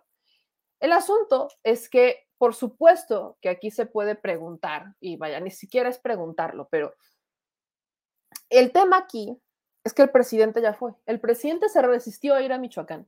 En el tema de los maestros confirman que faltaban estos 3 mil pesos por entregarle al Estado para subsanar por completo la deuda que tenían con los maestros en, en Tamaulipas, pues más o menos ahí se van, en Michoacán. Pero Ramírez Bedoya dice, ya se tiene asegurado ese dinero, se va a entregar las quincenas que están pendientes. Y entiendo eh, esta parte del gobierno federal de la resistencia a ir a Michoacán, la resistencia a sentarse con, este, con Silvano Aureoles. Entiendo perfectamente el que el gobierno federal no quisiera este, eh, entregar más dinero para que no se lo robara Silvano. Así es como yo lo entiendo. La forma en la que yo entiendo que el gobierno federal le pusiera freno es dejen lo que se vaya, porque este va a sacar todo, o sea, va a aplicar la de este sueño de Hidalgo, para desaparecerse. Ah, así que no le vamos a entregar más dinero, no vamos a, no, no vamos a entregarle absolutamente nada, hagámoslo con el nuevo gobierno, porque si soltamos el dinero aquí, se lo va a fregar, se lo va a chingar. Así es como yo entendí la resistencia del gobierno federal para ir a Michoacán o entregar más recursos a Michoacán del tema de los maestros, porque lo acaba de decir el actual gobernador de Michoacán. Y dices, muy interesante, una deuda con Banobras. ¿Cuántas obras hizo Silvano? La pregunta es, si tienes tal deuda con Banobras, ¿dónde están las obras? ¿Cómo es? ¿Por qué tienes esa deuda? Y eso es interesante, claro que sí. A mí lo que se me hace más interesante es la deuda de seguridad. 12 mil millones de pesos. 12 mil millones de pesos y era la carta fuerte del tío Silvano. ¿Dónde está la carta fuerte del tío Silvano? El asunto con Michoacán, mi querida Chilemanda, y este es el análisis más grande y más interesante del tema, es que la presencia del presidente ya en Michoacán, y de hecho la forma en la que cierra, eh, en la que da su discurso el presidente Andrés Manuel López Obrador, confirma por completo que la estrategia cambia, que es una estrategia directa en donde no se va a permitir la colusión con el crimen organizado, ni proteger a unos por otros. Y advierte que ahora sí va a regresar a Michoacán más seguido, porque ya no hay nadie que se lo impida. Tal cual eso dice el presidente. Todo esto se lo pongo sobre la eh, mesa. vamos. Porque el rescate que propone el presidente Andrés Manuel López Obrador es un rescate que si funciona, y escucha, ahora sí que graben esto, guárdenlo donde usted quiera. Pero si la estrategia de seguridad del presidente Andrés Manuel López Obrador funciona en Michoacán, agárrense porque justo es Michoacán, la tierra del el carnicero, llámese Felipe Calderón, en donde se desataron todos los demonios en la guerra contra el narco.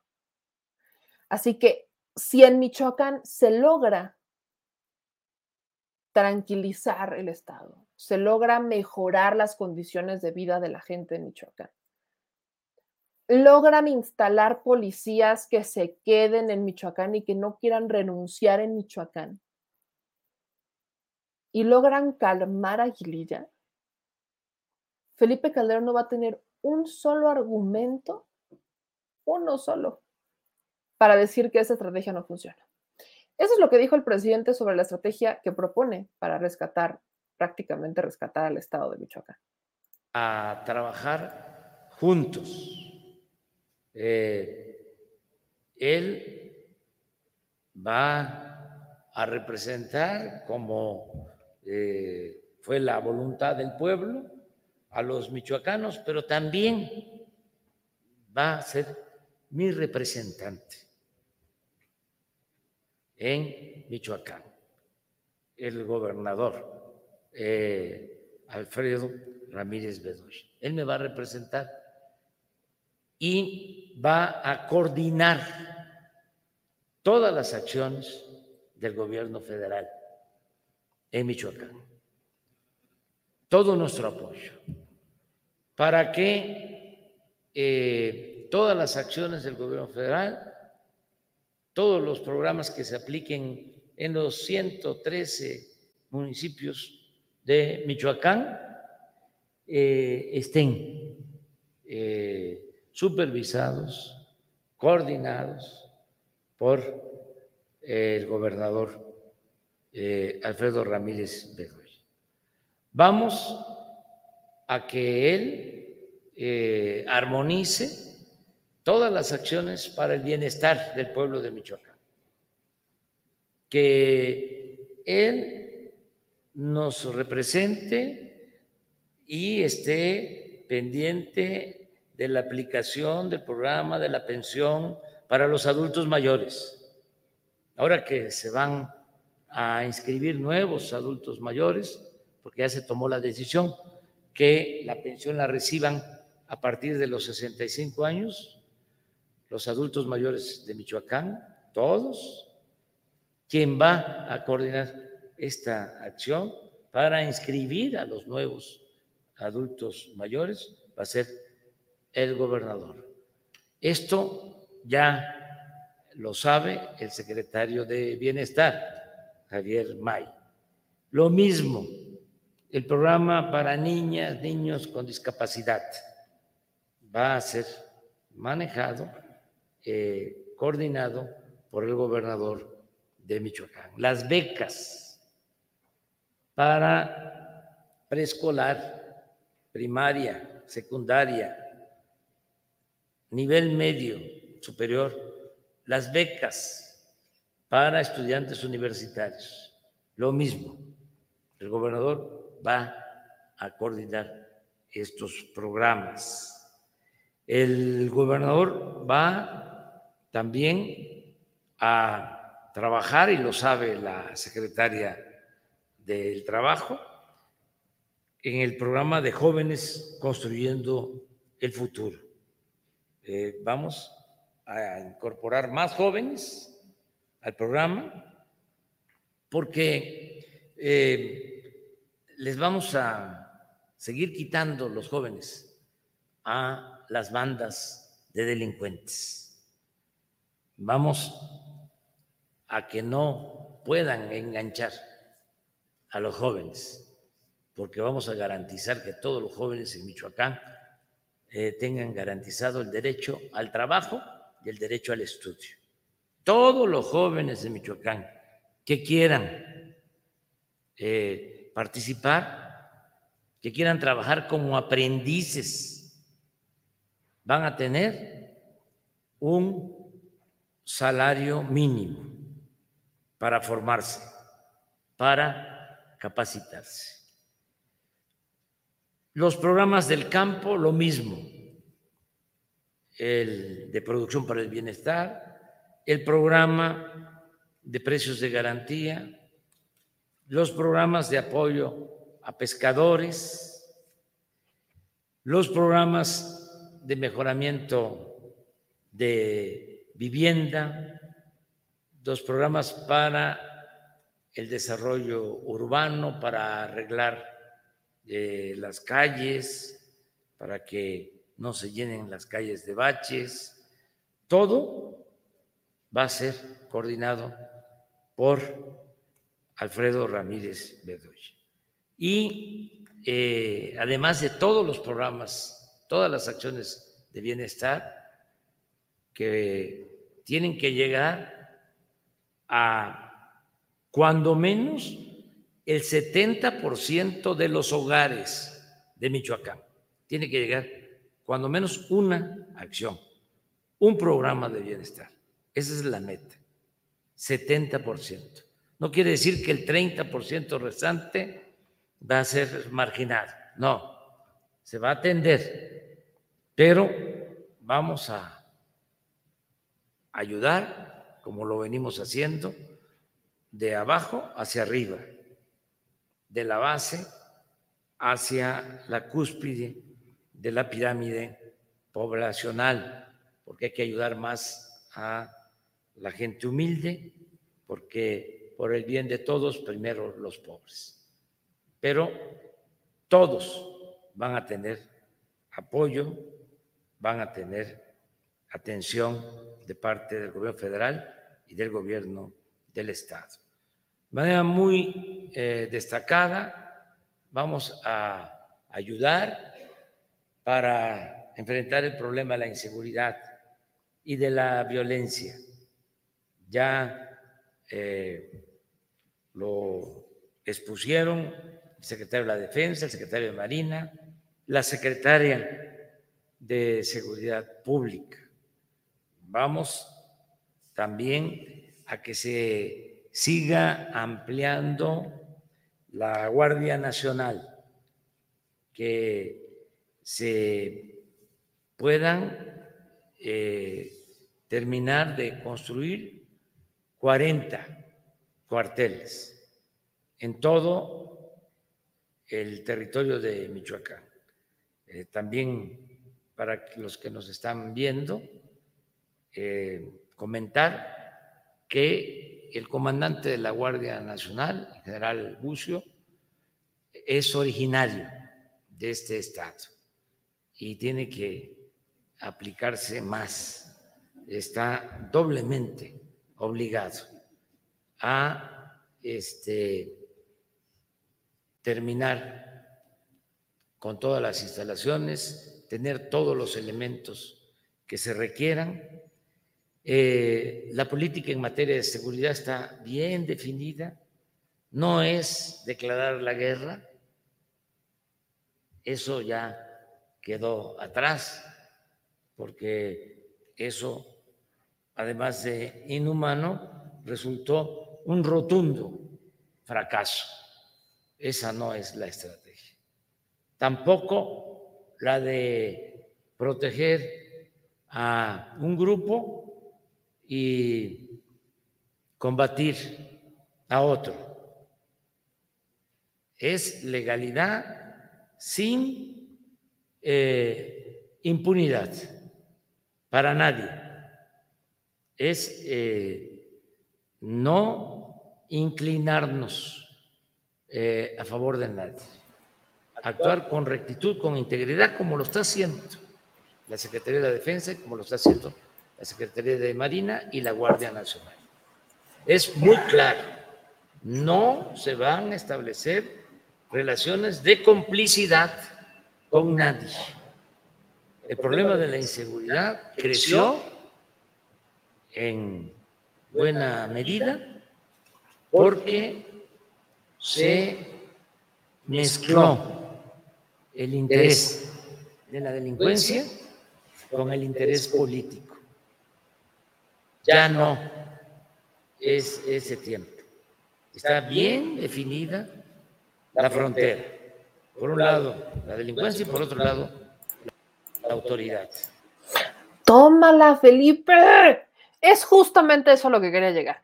La política de seguridad del presidente se va a comprobar si funciona o no en Michoacán, porque el mensaje es muy claro. el mensaje, un mensaje como este, claro que lo ha dado en mucha, cuando se le pregunta sobre la materia de seguridad, claro que lo da, pero decir al Michoacán, proteger a un grupo y agarrar a otro, no. La frontera está muy clara. Acá no se va a permitir la complicidad, ni mucho menos. Entonces, dímelo, te lo digo Silvano para que lo escuches Felipe Calderón, así como deberíamos entenderlo. Te lo digo Silvano para que lo escuches Felipe. Mientras Silvano se estaba curando en salud, argumentando que eh, las elecciones y la victoria de Morena habían llegado al Estado gracias al crimen organizado, la realidad es cuando vemos que dejó al Estado en una quiebra técnica y cuando debe 12 mil millones en materia de seguridad, bueno, nos queda perfectamente claro por qué no vimos avance, avance en, en Michoacán. Ahora, como le decía, aquí es un tema importante porque justo el mismo día que el presidente va a, Michoacán, se da la noticia de que renunciaron literalmente toda la policía del municipio de Tlalpujagua por amenazas del crimen. Entonces, la Policía Estatal, Federal y Militar tuvo que blindar con 500 elementos el municipio porque renunció todo el personal municipal tras las amenazas del crimen organizado. Entonces, el edil Jorge Medina Montoya tuvo que solicitar el apoyo del Estado y de la Federación. Esto luego también de unas emboscadas y ataques a los oficiales por parte de algunos grupos delictivos. Entonces, cuando Silvano les dice que todo está muy bien, bueno, ¿por qué todo estaría bien en un municipio que eh, termina renunciando literalmente toda, toda la policía? Hasta el momento, este plan de apoyo que propone el presidente López Obrador implica la movilización inmediata de la Sedena de 4.402 hombres, de los cuales 4.052 son operativos de la Guardia, de la Guardia Nacional son 4.990, de ellos 4.028 son operativos y por parte de la Policía Estatal hablamos de 7.500 policías. O sea, estamos hablando de 17.426 elementos que ya iniciaron su desplazamiento a partir de la ubicación de 12 coordinaciones de la Guardia Nacional en Michoacán. Estamos hablando de Apatzingán, Mújica, Hidalgo, Zitácuaro, Huetamo, Zamora, eh, Jiquilpan, Lázaro Cárdenas, Uruapan, Morelia, Pátzcuaro y este, también está Puruandarino. ¿Lo dije bien? Muy bien. Este, son estos municipios en donde empiezan, son estas coordinaciones de la Guardia Nacional en Michoacán que ya empezaron. Hablamos de 17.426 elementos que ya iniciaron trabajos para rescatar al estado del cártel Jalisco Nueva Generación. Entonces, sí, el obstáculo en Michoacán era Silvano Aureoles. Así de sencillo. La, la definición del presidente fue clara y aquí podemos, por supuesto, debatirlo porque el interés superior debe ser el ciudadano y no el alcalde o el presidente municipal o el gobernador. Pero la decisión era clara. Mientras esté Silvano, no vamos a mover un dedo en Michoacán. Dejen que se vaya y entonces entramos a Michoacán. Esa fue la decisión que se tomó. Podemos, insisto, podemos discutirla, podemos debatirla, eh, pero la decisión fue esa. Lamentablemente, tiene un sentido y es que cuando vemos cómo dejó al Estado, me queda claro que soltar más dinero eh, no iba a servir de nada porque se lo iba a transar. Entonces, ¿de qué iba a servir soltar el dinero que podrían soltar para apoyar al Estado cuando el gobernador se lo iba a robar? Lo iba a dejar en deuda. ¿De qué iba a servir? De absolutamente nada.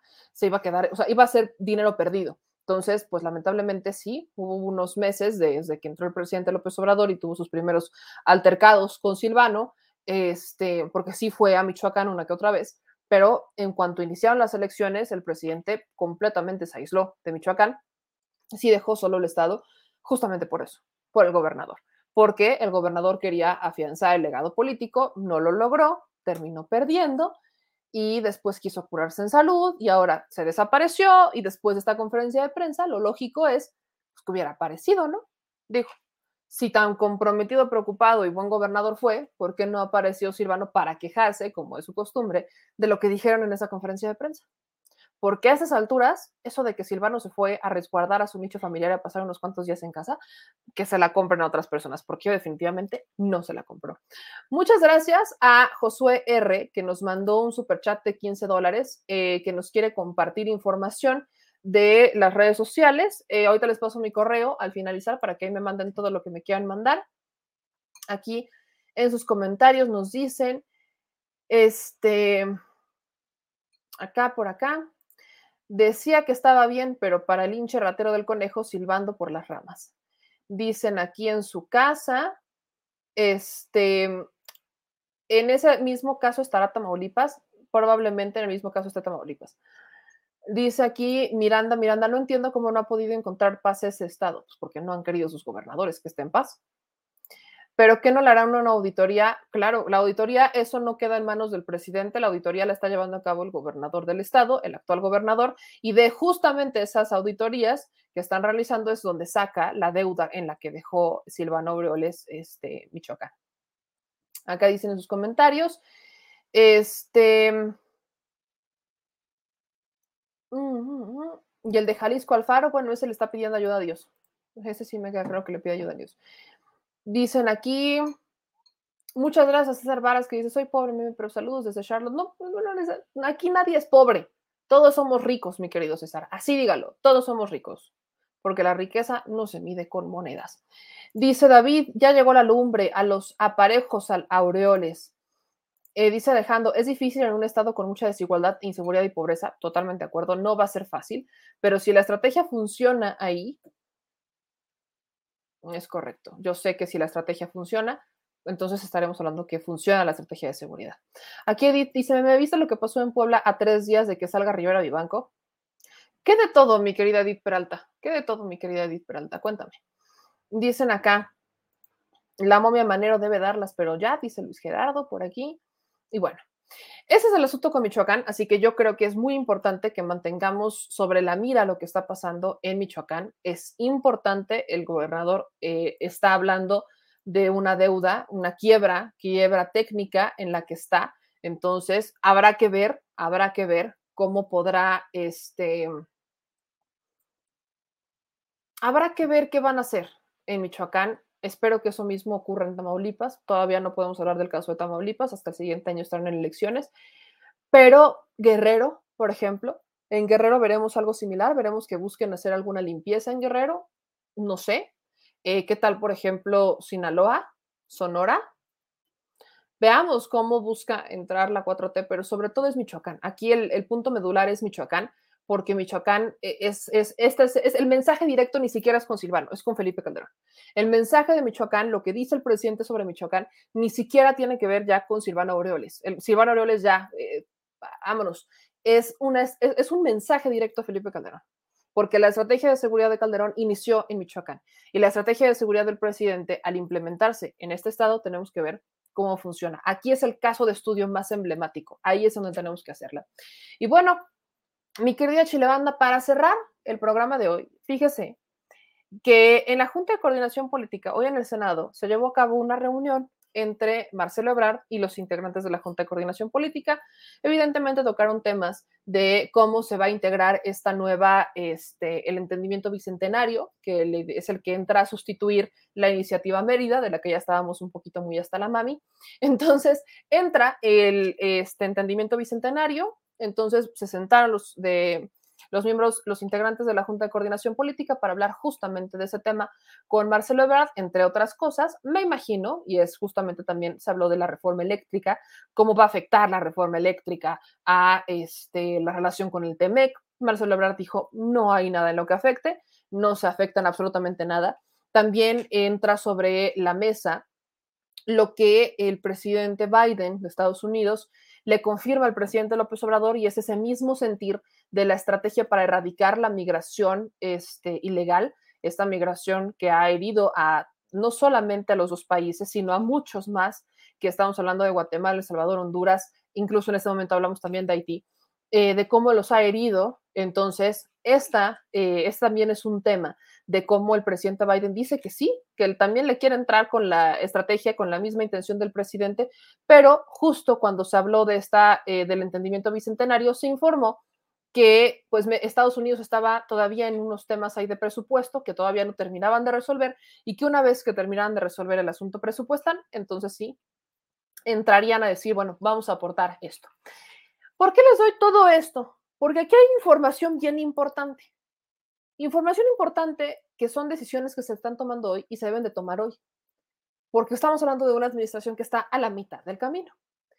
Pero no falta el buen reportero, que aquí, si nos ponemos a pensar mal, perfectamente pudo haber sido pregunta, pregunta enviada terminan aprovechando que está Ebrard y Monreal juntos en la misma conferencia de prensa para preguntarle, pues, ¿qué va a pasar en el 2024? Si a mí me preguntan, yo sí siento por la reacción de Monreal, que Monreal o alguien cercano a Monreal mandó a pedir que preguntaran sobre la sucesión presidencial. Solo que la respuesta que da Ebrard es igual de contundente que la cara que pone Monreal cuando se la responde. Vea usted y escuche lo que preguntó un reportero el día de hoy en una conferencia en donde hay muchos temas importantes. Entendimiento bicentenario, la relación con el, o sea, y esto nadie le ha dado cobertura.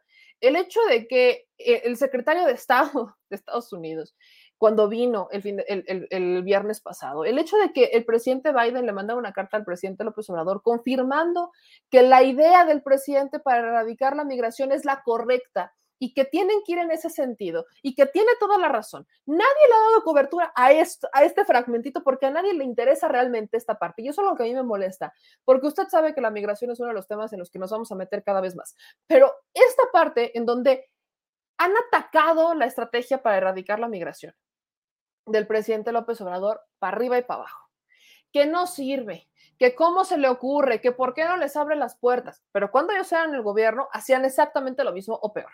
Entonces, vemos que existe mucho tema, utilizan la causa de los migrantes, la causa vulnerable, utilizan el dolor de la gente y esta gente está siendo utilizada a su vez muchas veces por intereses eh, ajenos a la realidad, ajenos a lo que de verdad podrían encontrar. Que al final todo el mundo quiere lucrar con la necesidad y cuando estamos hablando de cómo lo vamos a solucionar, a nadie se le ocurre hacer preguntas sobre ese tema para que existan posicionamientos. Y las preguntas que se hacen son menores. El tema es que con todo esto que tenemos encima, con tantas noticias, con la, con vaya, el presidente López Obrador confirma que va a ir a la ONU en noviembre. Todo esto debería de ser tema, menos la sucesión presidencial menos la sucesión presidencial. Entonces, vea usted cómo, desde mi perspectiva, y lo digo así, pues mete grilla muy al estilo Monreal. Oportunidad de preguntarles a los dos, ambos aspirantes a la presidencia de la a la candidatura a la presidencia de la República, ¿qué van a hacer en el caso de que no haya piso parejo eh, en la carrera hacia el 24? Esa sería mi pregunta. Hoy voy a abusar de mi cortesía y se lo voy a pasar esa pregunta al canciller. Bueno, cuando, cuando sean los tiempos y los momentos para eso, si es el caso, pues lo diremos, ¿no? Hoy no es, no ha sido objeto de esta reunión y pues yo creo que todavía, como bien ha dicho el senador Murreal, falta, falta tiempo. Falta tiempo, pero eh, ¿Para ustedes no sería importante entonces que hubiera piso no, parejo? siempre, claro que sí, no es otra cosa. Es, que el senador ya había dicho alguna vez que él va a estar en la boleta. Y por ahí me dijeron que usted había dicho que esta vez no va a declinar. Que esta vez no va a declinar. Nunca, nunca, yo solamente decliné en el año 2000, cuando Andrés era candidato a jefe de gobierno y el riesgo era que se perdiera la ciudad frente a Acción Nacional en esos años. Pero no, no está en mi horizonte ese tema. La siguiente pregunta, que es la cuarta pregunta, la hace el señor Francisco Ramírez, del Sol de México. Rafael Ramírez, gracias. La risa de Monreal, o sea, aquí es, o sea, la risa de Monreal es como, y después vean la cara de Monreal. Terminan con esta cara. Por la respuesta que da Ebra. De yo solo decliné en el 2000 y fue cuando Andrés fue para jefe de gobierno. Y el riesgo era que se perdiera la Ciudad de México. O sea, Ebrard reconoce que se echó para atrás porque no le iba a ganar a Andrés Manuel López Obrador y él podría haber perdido la jefatura de gobierno. O sea, lo está confirmando algo que ya sabíamos. O sea, aquí el tema es que sabíamos por qué Marcelo Ebrard en el 2000 se echó para atrás en la contienda y terminó declinando a favor de Andrés Manuel López Obrador en el PRD. Lo sabemos no le daban los números a Ebrard para ser jefe de gobierno como sí le daban a Andrés Manuel López Obrador para ser jefe de gobierno en ese entonces. Entonces, pues si quieres ganar, ¿qué vas a hacer? ¿Te para atrás? Después vendrán los tiempos y dicho y hecho. Después de López Obrador, vino Ebrard en la Ciudad de México. La fórmula se puede repetir en lo federal. Nadie está exento de que se pueda repetir. Pero cuando Ebrard voltea y responde, no, yo no tengo intenciones de declinar, enfrente de un señor que dijo y le ha dicho a todos los medios, incluyéndonos, que él va a estar en el 2024 en la boleta. Quizás a nosotros fue el único medio que le dijo, y sí creo que sí fue a nosotros el único medio que le dijo, que no podía decir en este momento si era con o sin Morena, pero que su intención era ser Morena. Mientras que a todos los medios les dijo que él iba a estar en la boleta presidencial, con o sin Morena. Y a nosotros sí nos dijo, porque se lo pregunté expresamente, dijo que iba a esperar, que en este momento no lo podía decir, que él quería piso parejo, que proponía eh, un método distinto de elección de candidatos que no fueran las encuestas y que, este, que el presidente, pues al posicionarse sobre el tema del tapado o la corcholata, pues estaba evitando el piso parejo y lo que él quería era un piso parejo. Y es lo único que él estaba exigiendo, que eventualmente, pues cuando llegaran los tiempos, se posicionaría y daría su versión y que al final lo que él, y, y nos lo repitió en más de una ocasión, que era con Morena, porque era con Morena, y punto. Es lo que dijo Monreal a nosotros. De que lo vaya a hacer es otra cosa. Pero de que no se quiere bajar de la contienda, ¿verdad? No se quiere bajar de la contienda. Así que, a mi perspectiva, a la mía, mía, mía, las muecas de Monreal son muy reveladoras. Entonces, pues estas, estas, estas eh, muecas, esta risa de Monreal, a mí sí me deja muy claro que pues la pregunta pensó que le iba a quedar como anillo al dedo y pues terminó Ebrard contestando, yo no, no, eso fue en el 2000 y fue por esto, no tengo intención de volverlo a hacer. Tan tan. Ahora, después de todo este tema, creo que sí hay que centrarnos en lo que está pasando ahorita. Ahorita, en este momento. Hay que centrarnos con lo que está haciendo cada uno como secretario de Relaciones Exteriores y lo que está haciendo el otro como senador, presidente de la Junta de Coordinación Política en el Senado. Hay que exigirle resultados a ambos desde esa trinchera, porque lo que deben hacer hoy, esta parte es importante. Esto es lo que sí tenemos que tener completamente bajo, bajo lupa, bajo lupa. No es tiempo de 2024. Es tiempo, es tiempo de octubre de 2021. ¿Qué van a hacer en octubre de 2021? ¿Qué van a hacer en, en noviembre de 2021? ¿Qué van a hacer en diciembre de 2021? Eso es lo que importa, lo que hagan hoy. Así que ojalá el senador Monreal, sobre todo el senador Monreal, deje este juego político de la grilla para otro momento. Ojalá, ojalá lo deje. Ojalá. Dante Canek dice fosfo, fosfo para presidente. Pero no, espérense, no, así, ¿por qué nos llevamos así tan feo? No, ¿qué pasó? Estamos, estamos tranquilos, oigan, estamos tranquilos, estamos tranquilos. Pues Chilebanda, ya nos fuimos, ya nos fuimos, ya nos vamos. Miren aquí, este rico suave, dice, este, me, me llamé el parte del dinero de la deuda de Michoacán, los 12 mil se los habré pagado a los montajes, no lo sabemos, no, yo no encontré ningún recibo que de dinero que se le diera a Latinos, habría que ver esos desvíos si se fueron para allá, si se fueron ahí, tendrían que, tendría que existir alguna liga, tendría que existir algún, algún elemento y eso lo tendrá que definir la auditoría y la Unión de Inteligencia Financiera, la Unidad de Inteligencia Financiera. Dicen, pero fue el periodista el que metió el tema. El que no sepa cómo Monreal mueve a la prensa, piensa justamente eso. No tengo que decir. Monreal es un viejo lobo de mar, sabe muy bien cómo manejar a la prensa. Y eh, pues sí, el periodista lo preguntó, es correcto. Dicen acá, ¿cuál piso parejo si Monreal está trabajando en desestimar sus, a sus contrincantes, pero el pueblo ve cómo están con su trabajo recomiéndose? Dicen acá, meme, ¿dónde se puede investigar eso de los chayotes? Este, ¿en qué en particular? ¿Lo pueden pedir por transparencia? Ahí lo pueden pedir por transparencia. El tema de los chayotes lo pueden pedir por transparencia en Presupuesto, ¿cuánto presupuesto le han dado a los medios? Es mucho más fácil cuando ponen el nombre del medio o del representante legal del medio en transparencia y ahí les va a decir transacciones, contratos, cuánto le han dado, cuánto le han dado y está fácil hacerlo. Eso transparencia. ¿Cuándo voy a la mañanera? Jueves, juevesito, tenemos pensado ir a la mañanera. Eh, ¿Qué estaría pensando en ese momento Ricardo para reírse así? Pues, vaya. Eh, dicen aquí en sus comentarios, mi querida Let ya anda por acá. Mi querida Let, te mando un enorme abrazo. Qué bonito volverte a leer y escuchar por acá. espero que ya estés completamente recuperada, que ya estés mucho mejor. Sabes que nos preocupamos muchísimo por ti y que te queremos mucho en este espacio. Así que gracias a mi querida Let, a mi querido Chris, a Natsi que anda por aquí, a, a todos nuestros moderadores, a la mexicanita que luego la veo también por acá, a Francisco Mesa, a todos nuestros moderadores, muchas gracias por estar con nosotros, son una chulada. Mi querida Fifi Chaira también anda por acá. Ahí te de tila para los corajes. Para los corajes. Me preguntan por mi correo electrónico, déjenme por acá lo tengo. Ah, este es el correo electrónico, mi querida Chilebanda, está apareciendo en pantalla. Ahí me pueden mandar todos los correos. Ahí, ahí merengues, ahí mándenme todos, todos y cada uno de los correos que usted quiera, que usted necesite. Este, sobre todo, ¿saben qué? Quiero hacerle una petición bien importante a la Chilebanda que nos ve desde otro país que no es México. Así, así de derecha a la flecha. En miras de una reforma electoral, se habla mucho del voto migrante. Va.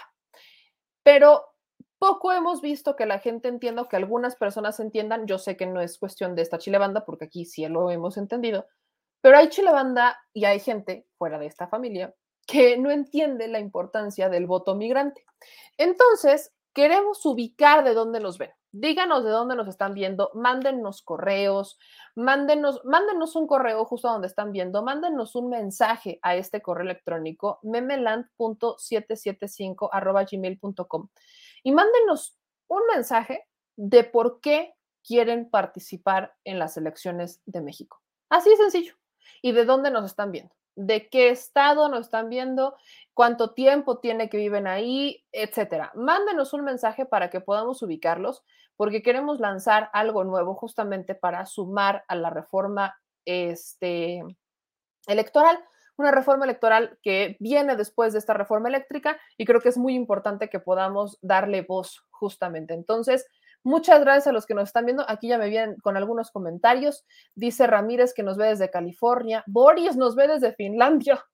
Este, Josué nos ve desde Japón, desde Estados Unidos y en vez de Japón. Michigan también nos ven por acá, desde Los Ángeles, mi querida Fifi Chaira, desde Seattle nos ven aquí, en, Colorado también están acá, en Charlotte también, Adrián, en el baño, muy bien, excelente, espero que todo salga bien. Este Víctor nos ve desde Talas, las maruchas, ya, las maruchas ahí siguen. Eh, también aquí, eh, también el pueblo debemos exigir la revocación, estoy de acuerdo, Noemí, no sé qué nos puso por acá. Desde California dicen, desde Dallas, Texas, este, dicen aquí. Mm, eh, otros comentarios por acá vienen, creo que más abajito, desde Chicago, desde Suiza. Esta es nueva. Desde Arizona. Estos son los que tú sobornas, señor productor, yo sé. La gente que es de Arizona no es cierto, es broma. Pero luego nos han pedido que vayamos a Phoenix y creo que eso es un soborno. Les ha estado mandando algunos cheques, algunos superchats a la inversa el señor productor para que vayamos primero a Phoenix, porque el señor productor vivió en Phoenix un buen rato. Entonces él anda en la felicidad. Saludos. Eh, nos mandan saludos desde, Los Ángeles, desde Querétaro, desde Aguascalientes, desde Sacramento, este, desde San Juan Capistrano, desde Utah, desde el 86. Un día me voy a jubilar y vivir en Jalisco otra vez. Qué comentario tan llegador, ¿eh? Lo, tengo que decir. Desde Las Vegas, desde Coatzacoalcos, este, desde el Mercado Hidalgo, eso, chingo, lo voy, voy a ir a visitar al Mercado Hidalgo. Desde Charlotte también, Califas, te mando un saludo, Santiago. Desde Tokio, ¿qué hora es? Este, desde Saltillo, dice que hoy no te vi, hoy, hoy no te vi casi en el chat. Saludos desde este, el estado de Michoacán. Saludos, mi querido Raimundo, suerte con su nuevo gobernador, avísenos. Eh, todas las semanas mando desde los 21 años desde Charlotte. Tengo 46 años, mi querido César. Eh, David nos manda saludos desde Oklahoma, Patricia desde la Ciudad de México, Antonio San Francisco, California, saludos desde la Patagonia, Corazón de los Alpes Suizos, este, eh, aquí nos dicen en sus comentarios, Hola, meme en Facebook, no te dejan comentar, dicen que se produjo un error. Uy, déjame revisarlo. Desde el Estado de México nos manda Alfredo, desde Las Vegas creo que ya lo había leído. Francisco desde Los Ángeles, desde Coatzacoalcos. Meme, en Michoacán no te puedes identificar. ¿Cómo está eso que no te puedes identificar? Ramírez dice, yo llevo dos años acá y no siempre te veo, pero admiro tu trabajo. Muchas gracias, Ramírez Omar, 1985. Un gran abrazo hasta California. Eh, dicen aquí Guillermo desde Long Island. Israel quiere platicar conmigo, pues mándeme un correo, Israel. Eloísa vive en Nueva York, tiene 23 años viviendo allá. Un abrazo a todos ustedes, de verdad. Eh, en Utah ya habíamos creado leído este comentario, este comentario que es el que nos llegó al Cora. Te ve desde Utah, vivo en Estados Unidos desde el 86, un día me jubilaré y viviré en Jalisco otra vez. Ay, sí me pegó, no debo decir. Ramón Cruz, hola bebés San Juan Capistrano, quiero comprar tus playeras. Mándenos un correo, mándenos un correo, por favor. Candelario desde Seattle, tiene 22 años en Estados Unidos. Este, saludo a Tony, saludo a Tony, le mando un saludo a Tony. Este, un saludo desde Alemania. ¡Achis, achis, los mariachis! Desde Alemania. Juan Chingueta dice que sí se puede comentar en Facebook. Marta nos manda eh, saludos desde Cicero, Illinois. Eh, aquí, aquí Juliana desde el bonito Guanajuato. Bonito y trágico, la neta, pero un abrazo. Aurora de San Francisco, aquí desde West Texas. Saludos desde Tijuana.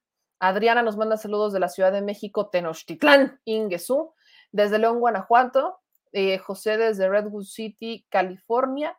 Este, saludos desde la Luna, buenísimo. También estaba en la Patagonia, creo que Rafael Giro. Eh, no estamos desde Facebook, solo desde aquí puedo comentar, dice Bárbara. Aquí nos dicen saludos desde Nueva York. Luego aquí dice eh, desde Ontario, Califas, desde Kentucky, vive hace 20 años en Kentucky. Este, dicen acá, saludos a todos nuestros paisanos que están en el extranjero, un abrazo desde Ontario lo hemos leído, desde este, Chicago lluvioso hoy. Aquí nos mandan saludos desde Nesa, Estado de México. Este, muchas gracias, mi querido Snake Hawk. Ya nos habían Demetrio desde Nueva York. Este, Luis le mando un saludo. Mario nos ve desde Iztacalco, Guanajuato, el área 51 en Las Vegas. Desde García, Nuevo León. ¿Cómo van con Fosfo Fosfo? Cuéntenme. Desde Tracy, California, un saludo. Este, desde Ecatepunk, desde Nesa, desde Ecatepunk, un saludo a mi querida banda de Ecatepunk. Este, nos ven también desde Chicago, de Morelia. Saludos a todos ustedes desde Bolivia. Oh, mira, qué bonito, qué bello, qué precioso. Desde Irapuato, desde este Macultepec City, dice Roberto Pérez, desde Villacuapa, Santocho Coyoacán, eh, saludos de la Ciudad de México. Desde hace 32 vivo en Alabama. Gracias por todo, Poblano Free. Mm, saludos desde Saltillo, Coahuila. Me encanta porque les, encanta, les encanta eh, desvelarse con nosotros. Y voy a cerrar justamente, sigan mandando sus mensajes, pero sobre todo mándenme correos. El 12 de octubre. Ahora sí yo no me voy a equivocar. O ahorita sí no me equivoco. Ahora sí la digo bien. ¡Viva Hernán Cortés! A los que no saben, les voy a contar el chisme.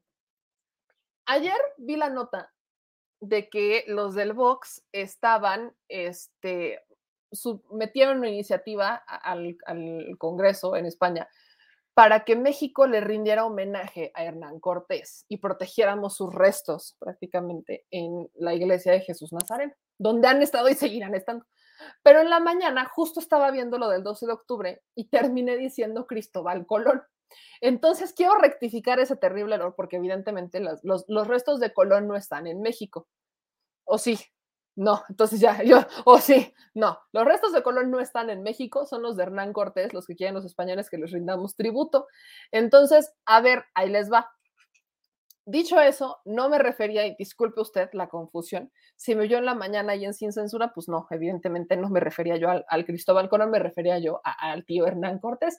Pero bueno, el tema es que el Vox anda de ridículo y quiere que le rindamos honores a Hernán Cortés, a los restos de Hernán Cortés. Entonces yo eh, sugerí amablemente que nos pongan el ejemplo rindiéndole honores y homenaje a los musulmanes. Estuvieron como unos ocho siglos, ¿por qué no? ¿Por qué no? Digo que pongan el ejemplo y entonces si ellos nos ponen el ejemplo y le rinden honores y tributo a los musulmanes, pues podemos hablar, podemos hablar, pero eso es algo que definitivamente no va a pasar y aquí tampoco tenemos muchas ganas de andarle rindiendo honores a Hernán Cortés, a menos que sea Julen Rementería. Pero el punto medular de todo esto es que sí, ¿qué va a pasar con el 12 de octubre? No tengo entendido que absolutamente nada.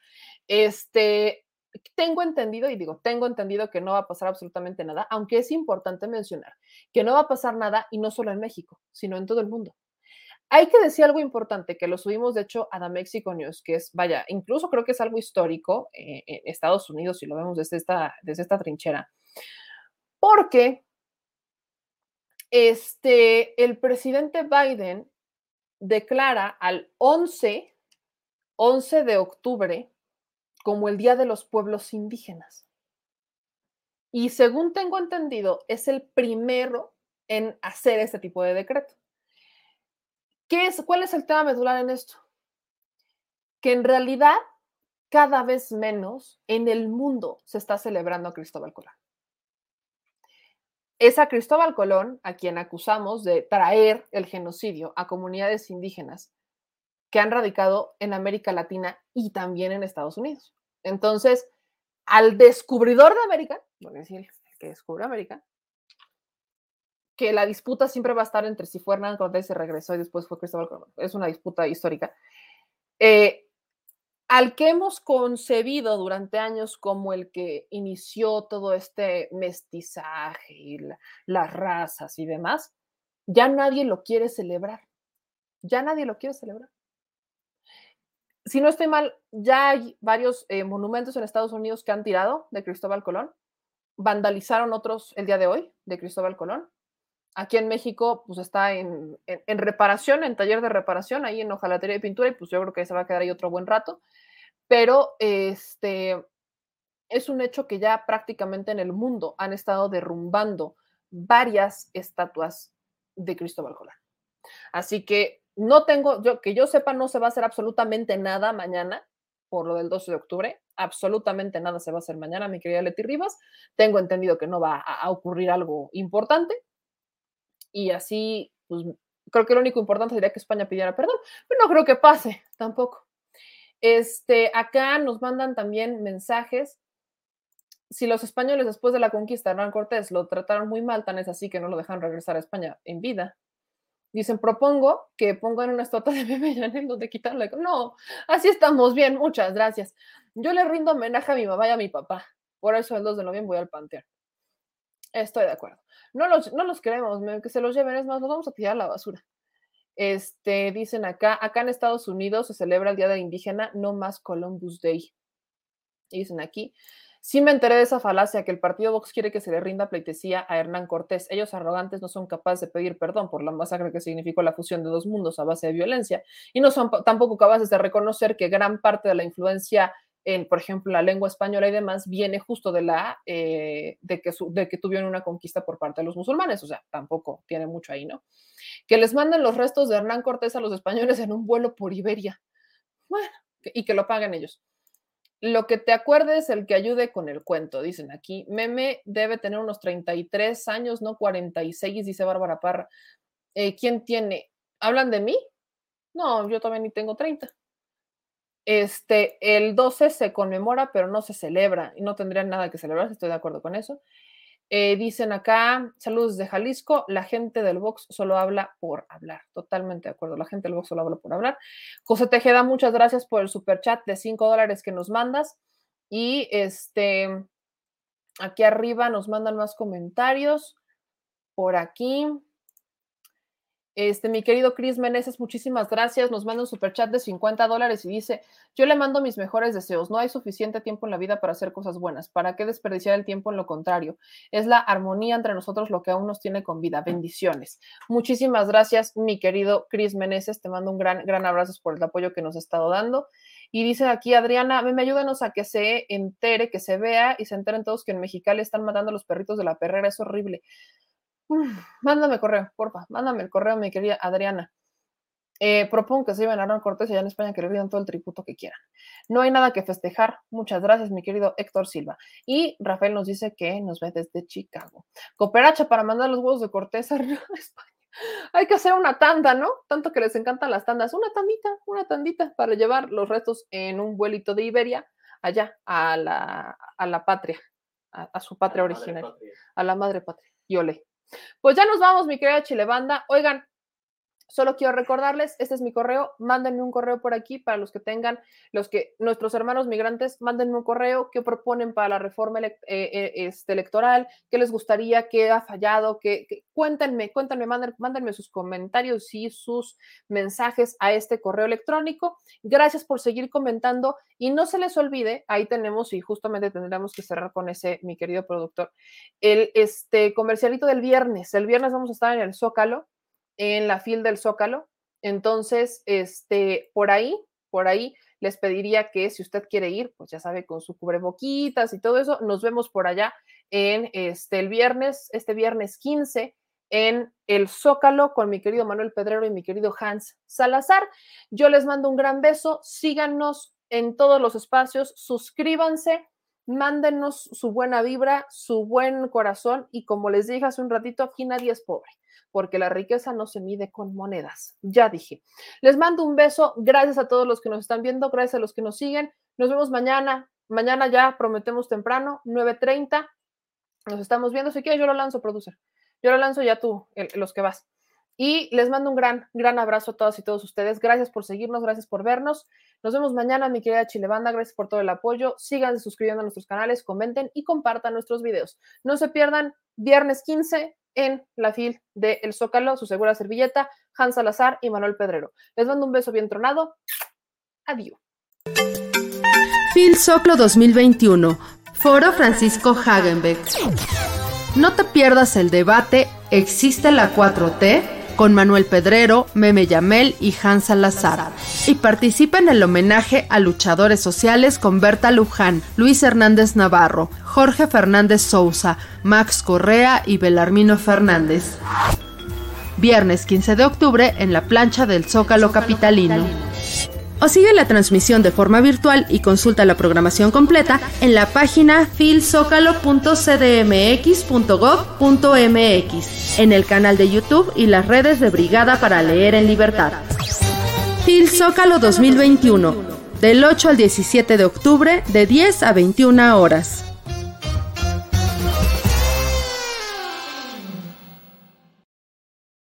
Si estás en Puebla y quieres un café que de verdad sepa a café, ve a Georgian Café. Vas a encontrar postres, variedad de cafés y tés, pero sobre todo un precio justo y sabor inigualable.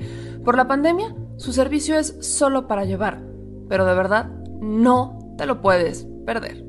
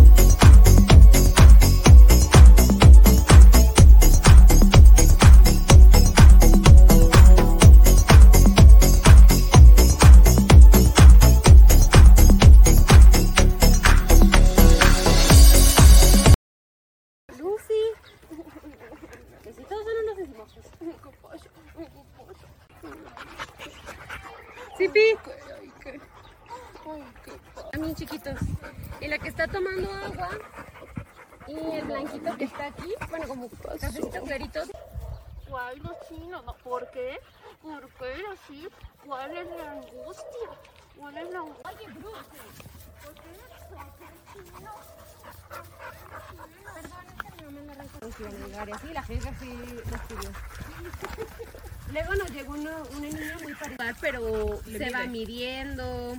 Como que si le gruñen o algo